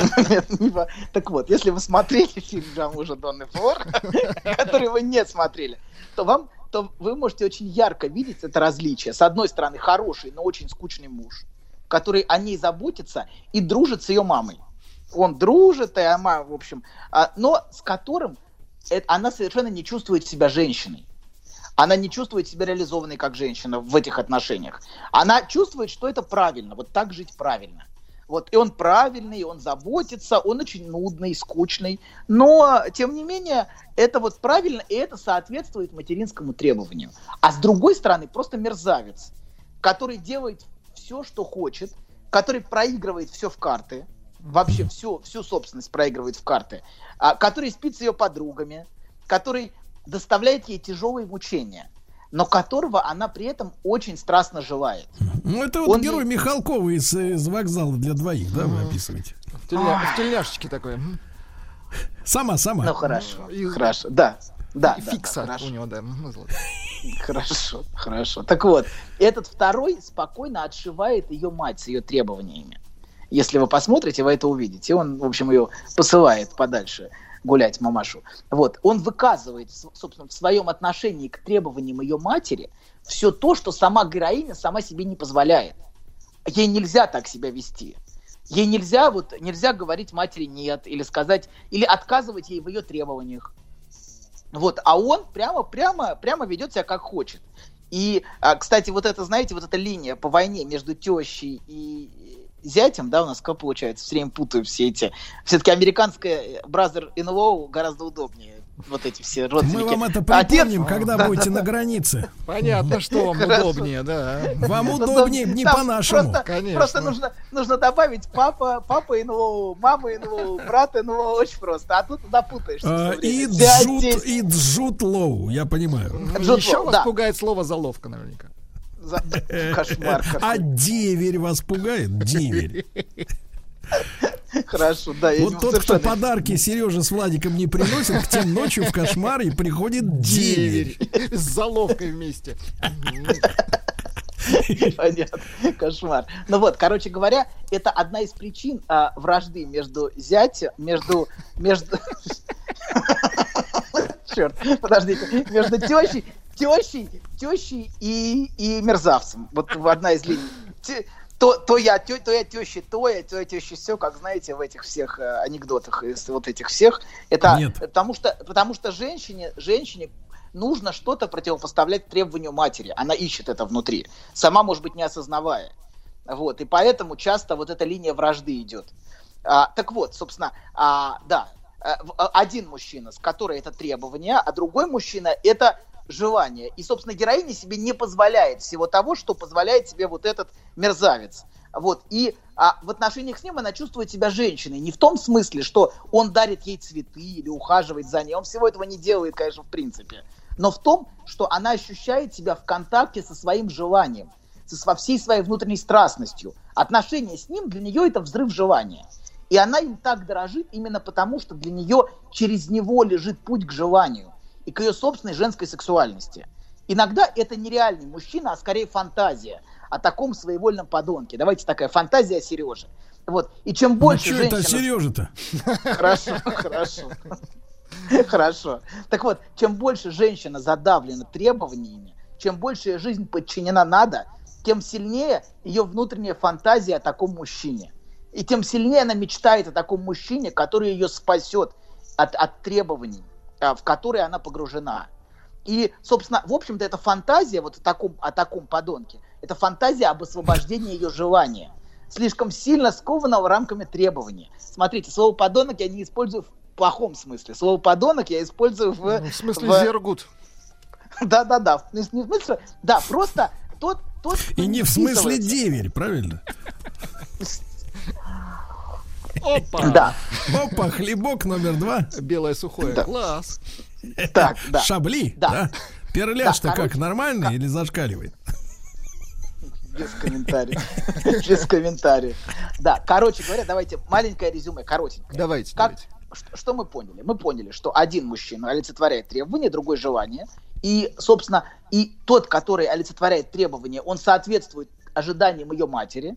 Тот, который подонок, он, против, он внутренне противостоит требованиям ее матери. Нет, я вот хочу его. Вот этот мне нравится. И вот он, и он делает то, что он хочет. Он позволяет себе то, что он хочет. То, что я сама себе не позволяю, понимаете, да? Он носитель ее желания и выразитель его. И поэтому она так сильно к нему привязана. Вот, собственно, очень коротенькое резюме То есть, перед давайте так, вся проблема в матери, правильно? Нет, нет, в требовании. В Требования. требовании и желании, да. То есть нужен такой комплексный обед. Первый, второй компот. Ну, Вернее, в вашем случае просто первый, второй. Ну, примерно так, да. И а, Нет, сейчас Да. у доктора только компот. Ни первого, ни второго. Он с сочинкой будет от топ... да. От топ- да, вы не завидуете, не за- завидуете. Мы завидуем. А Да нет, ну а просто чё- это же а очевидно, что вы зачастили. Я рискую, я рискую своим здоровьем, можно сказать. Простудиться у моря хотите? То есть вы, вы такой герой, получается, да? который-. Значит, доктор, я да. давайте, давайте я сейчас позабочусь о вас и скажу вам, возьмите с собой термобельишко. Возьмите. Расскажите про свой сон. Я сплю крепким сном. Слышу плач младенца. Иду к холодильнику, чтобы достать молока. Несу ребенку молоко. А оно черное, Бен. Скажи, что это значит? Только без грязи про мою мамашу. Мужчина. Руководство по эксплуатации. Друзья мои, у нас сенсация намечается, Владик. Так, так. Только что в приватной переписке Анатолий Яковлевич Добин сообщил мне, что он летит не в Сочи, Так. а в Ленинград. Но вам же русским языком сказали, не приезжайте в город, идите вы Я отсюда все. Идите, город закрыт, пошли отсюда. Это ваши, фантазии. Фантазии на тему. Я даже не готов их комментировать. Вот. Это надо гнусная, клевета. Придумал себе что-то и рассказывал. Какой негодяй вы, доктор, да? Да, Так, переходим. Анатолий, но Да, сейчас тема-то будет страшная. Да, Одноименный фильм есть «Чего хочет женщина». да. Да, и это будет... Наш, наша первая часть была введением, собственно, к этой части, чтобы, чтобы была понятна, собственно, вторая Было часть. введением. Так. Важное, да. Это было введение, да. В первой части мы говорили о расщеплении у, мужчи- у женщины на требования, как правильно, олицетворяемое хорошим мужчинам, мужчиной, и желание, олицетворяемое плохим. Вообще такой плохой мужчина, теперь переходим к нашей теме, это проекция ее внутренней фантазии, связанной с женским желанием и наслаждением. В средневековой демонологии был демон инкубус, инкуб, инкуб был. Это демон, блуждавший в поисках наслаждения и посещавший женщин ночью в их эротических снах, вступавший с ними в отношения без их ведома и против их Это, воли. простите, в вашей культуре? Нет, нет, в европейской культуре, ну что вы, инкуб. Был инку- инкуб, демон, демон женского наслаждения, который вступал в средневековье. Молот ведьм, почитайте. Это, Хвостатый, конечно, да? Да, м, да, да. Это, конечно, избавляло ее от вины. Это не мое желание. Двухголовый. Не виноватая, не виноватая я, он сам пришел. Так. Это демон сам явился ко мне во сне, воспользовался моей невинностью и овладел. Вообще самая распространенная женская истерическая фантазия – это что мужчина берет ее силой против ее воли. И таким образом она может не чувствовать вину за свое желание. Для особо ретивых мужчин, повторяю, это внутренняя фантазия, а не прямое руководство к действию. Брутальная и насильственная реализация желания – это всегда кошмар. Кстати, вот слово инкубус, инкуб, это не только имя демона, но это еще и название ночного кошмара.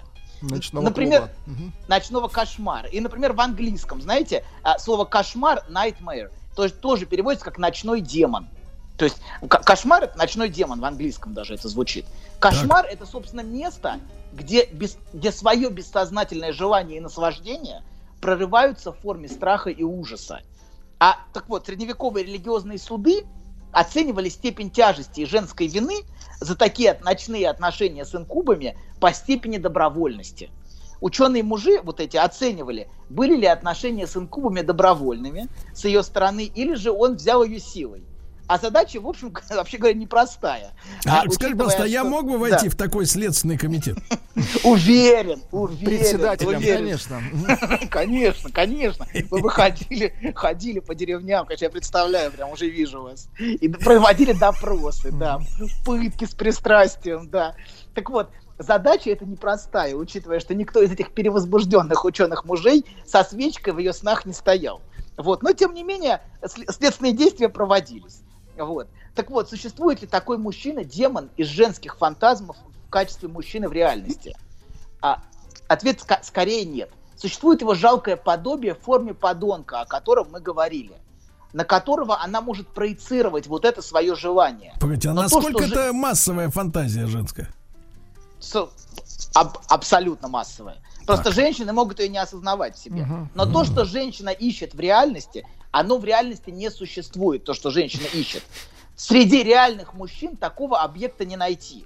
Этот демонический объект, вот этот а, демонический объект, это чисто женский фантазм. Вообще вот все эти фигуры инкубов, давайте так, все эти фигуры, все эти фигуры вот инкубов, вампиров или оборотней, Демонов. мгм. да, ну, нет, именно вот такие, да, такого рода. Сохраняло в пространстве культурного воображаемого именно женское желание, которое мечтало найти достойный и подходящий для себя объект. Женское желание всегда сохраняло такой подходящий для себя объект в завуалированной форме. Сохраняло даже ценой страшных вещей, которые происходили со многими истеричками, которые слишком громко озвучивали свои фантазмы. Они затем претерпевали от инквизиции пытки, испытания, мучения, вот эти следственную проверку вот этих, вот этих всех историй, э, вступаю, как, как она вступала в, в отношения добровольно или нет с демоном. Так вот, посмотрите, кстати, посмотрите вот на все эти средневековые сцены экзорцизма. Посмотрите, вы внимательно на них посмотрите, вот эти сцены изгнания из, из женщины, бесов или дьявола. А вот скажите, а эти- вам а вы Да. действительно не понимаете, что это существует на самом деле?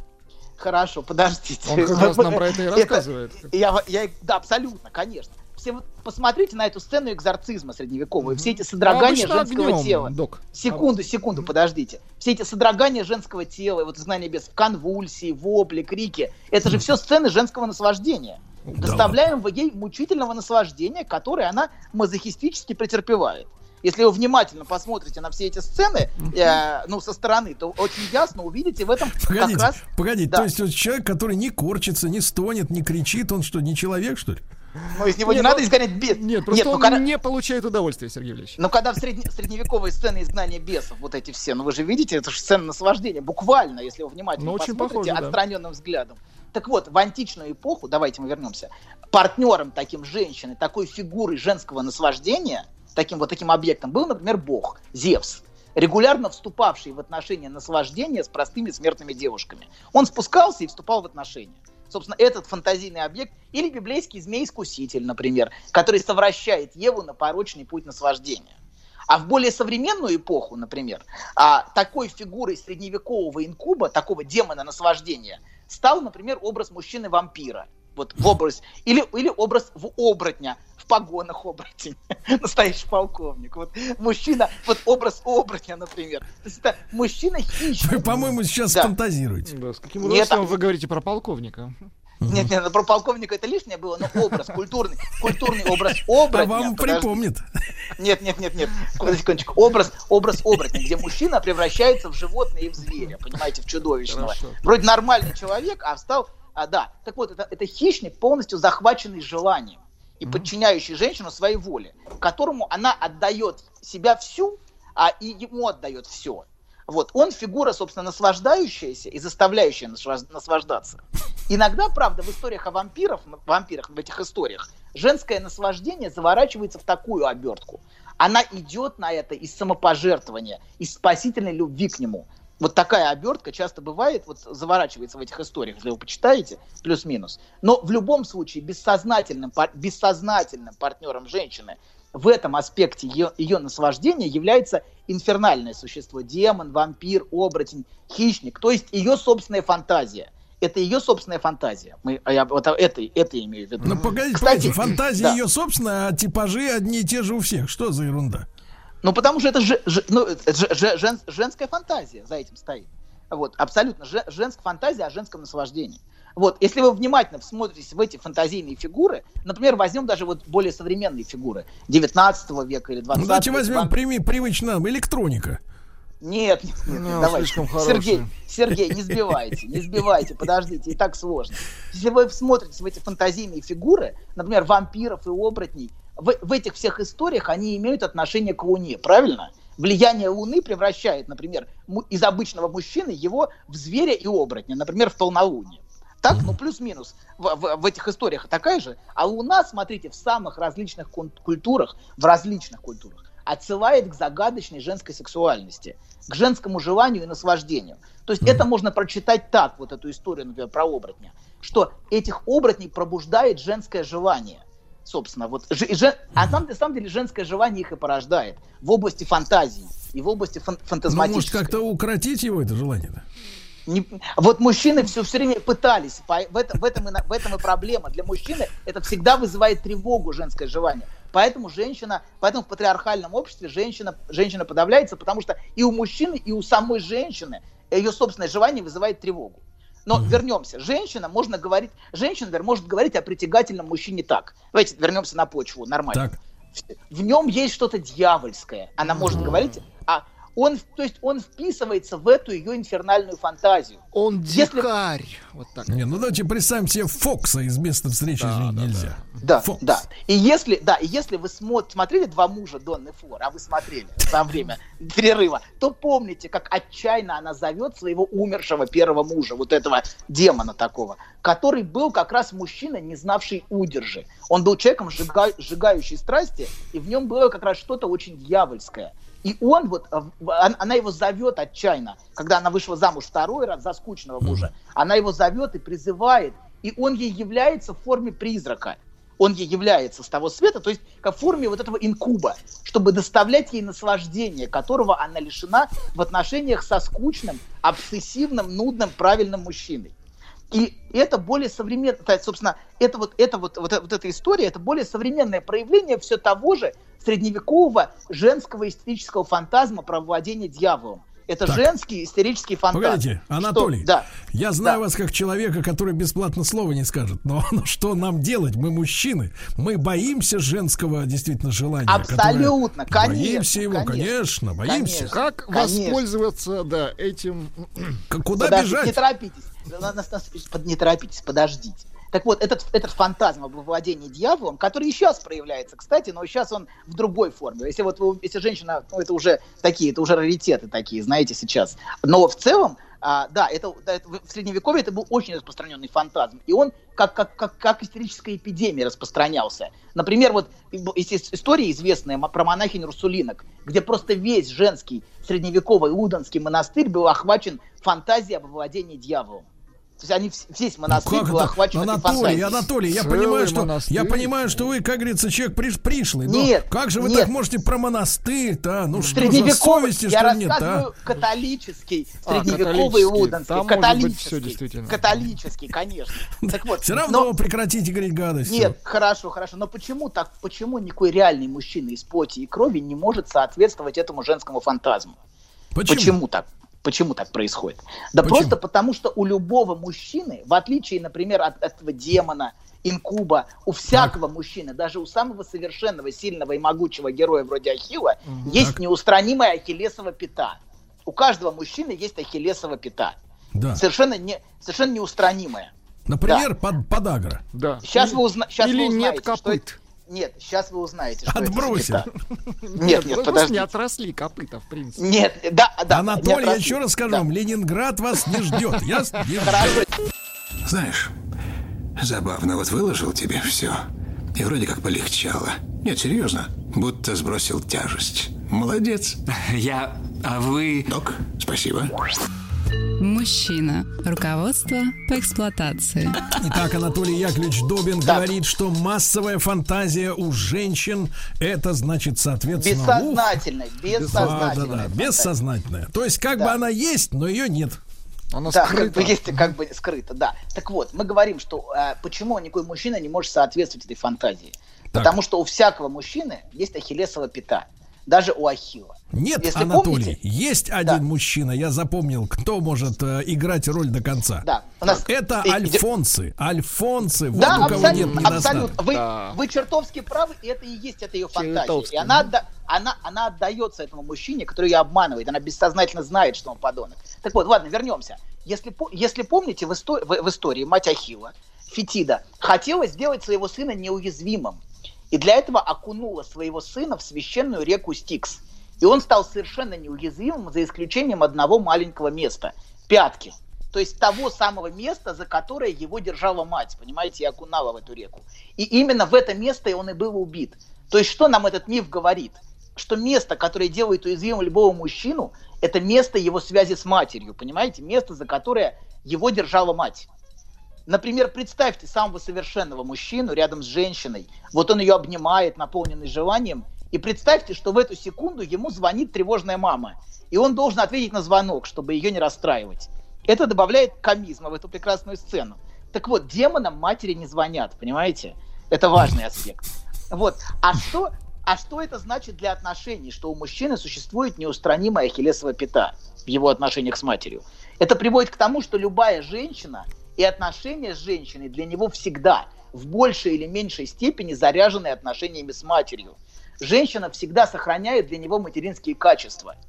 И это не позволяет ему полностью наслаждаться с ней. И иногда это, правда, до такой степени, вот это материнские качества сохраняются, что женщина может уже кричать в отчаянии «я тебе не мать». Она может кричать. Именно это имею в виду, что ей невыносима вот эта проекция матери на нее. И некоторые, некоторые мужчины, смотрите, некоторые мужчины, не все, но некоторые, пытаются разделить материнский и женский образ с помощью жены и любовницы. Материнский образ остается на жене, а образ желания на любовнице. Делается это, правда, всегда более или менее безуспешно. Но важно, что желание мужчины в отношении женщины всегда ограничено вот этим материнским пределом. Это То у есть всех, что ли?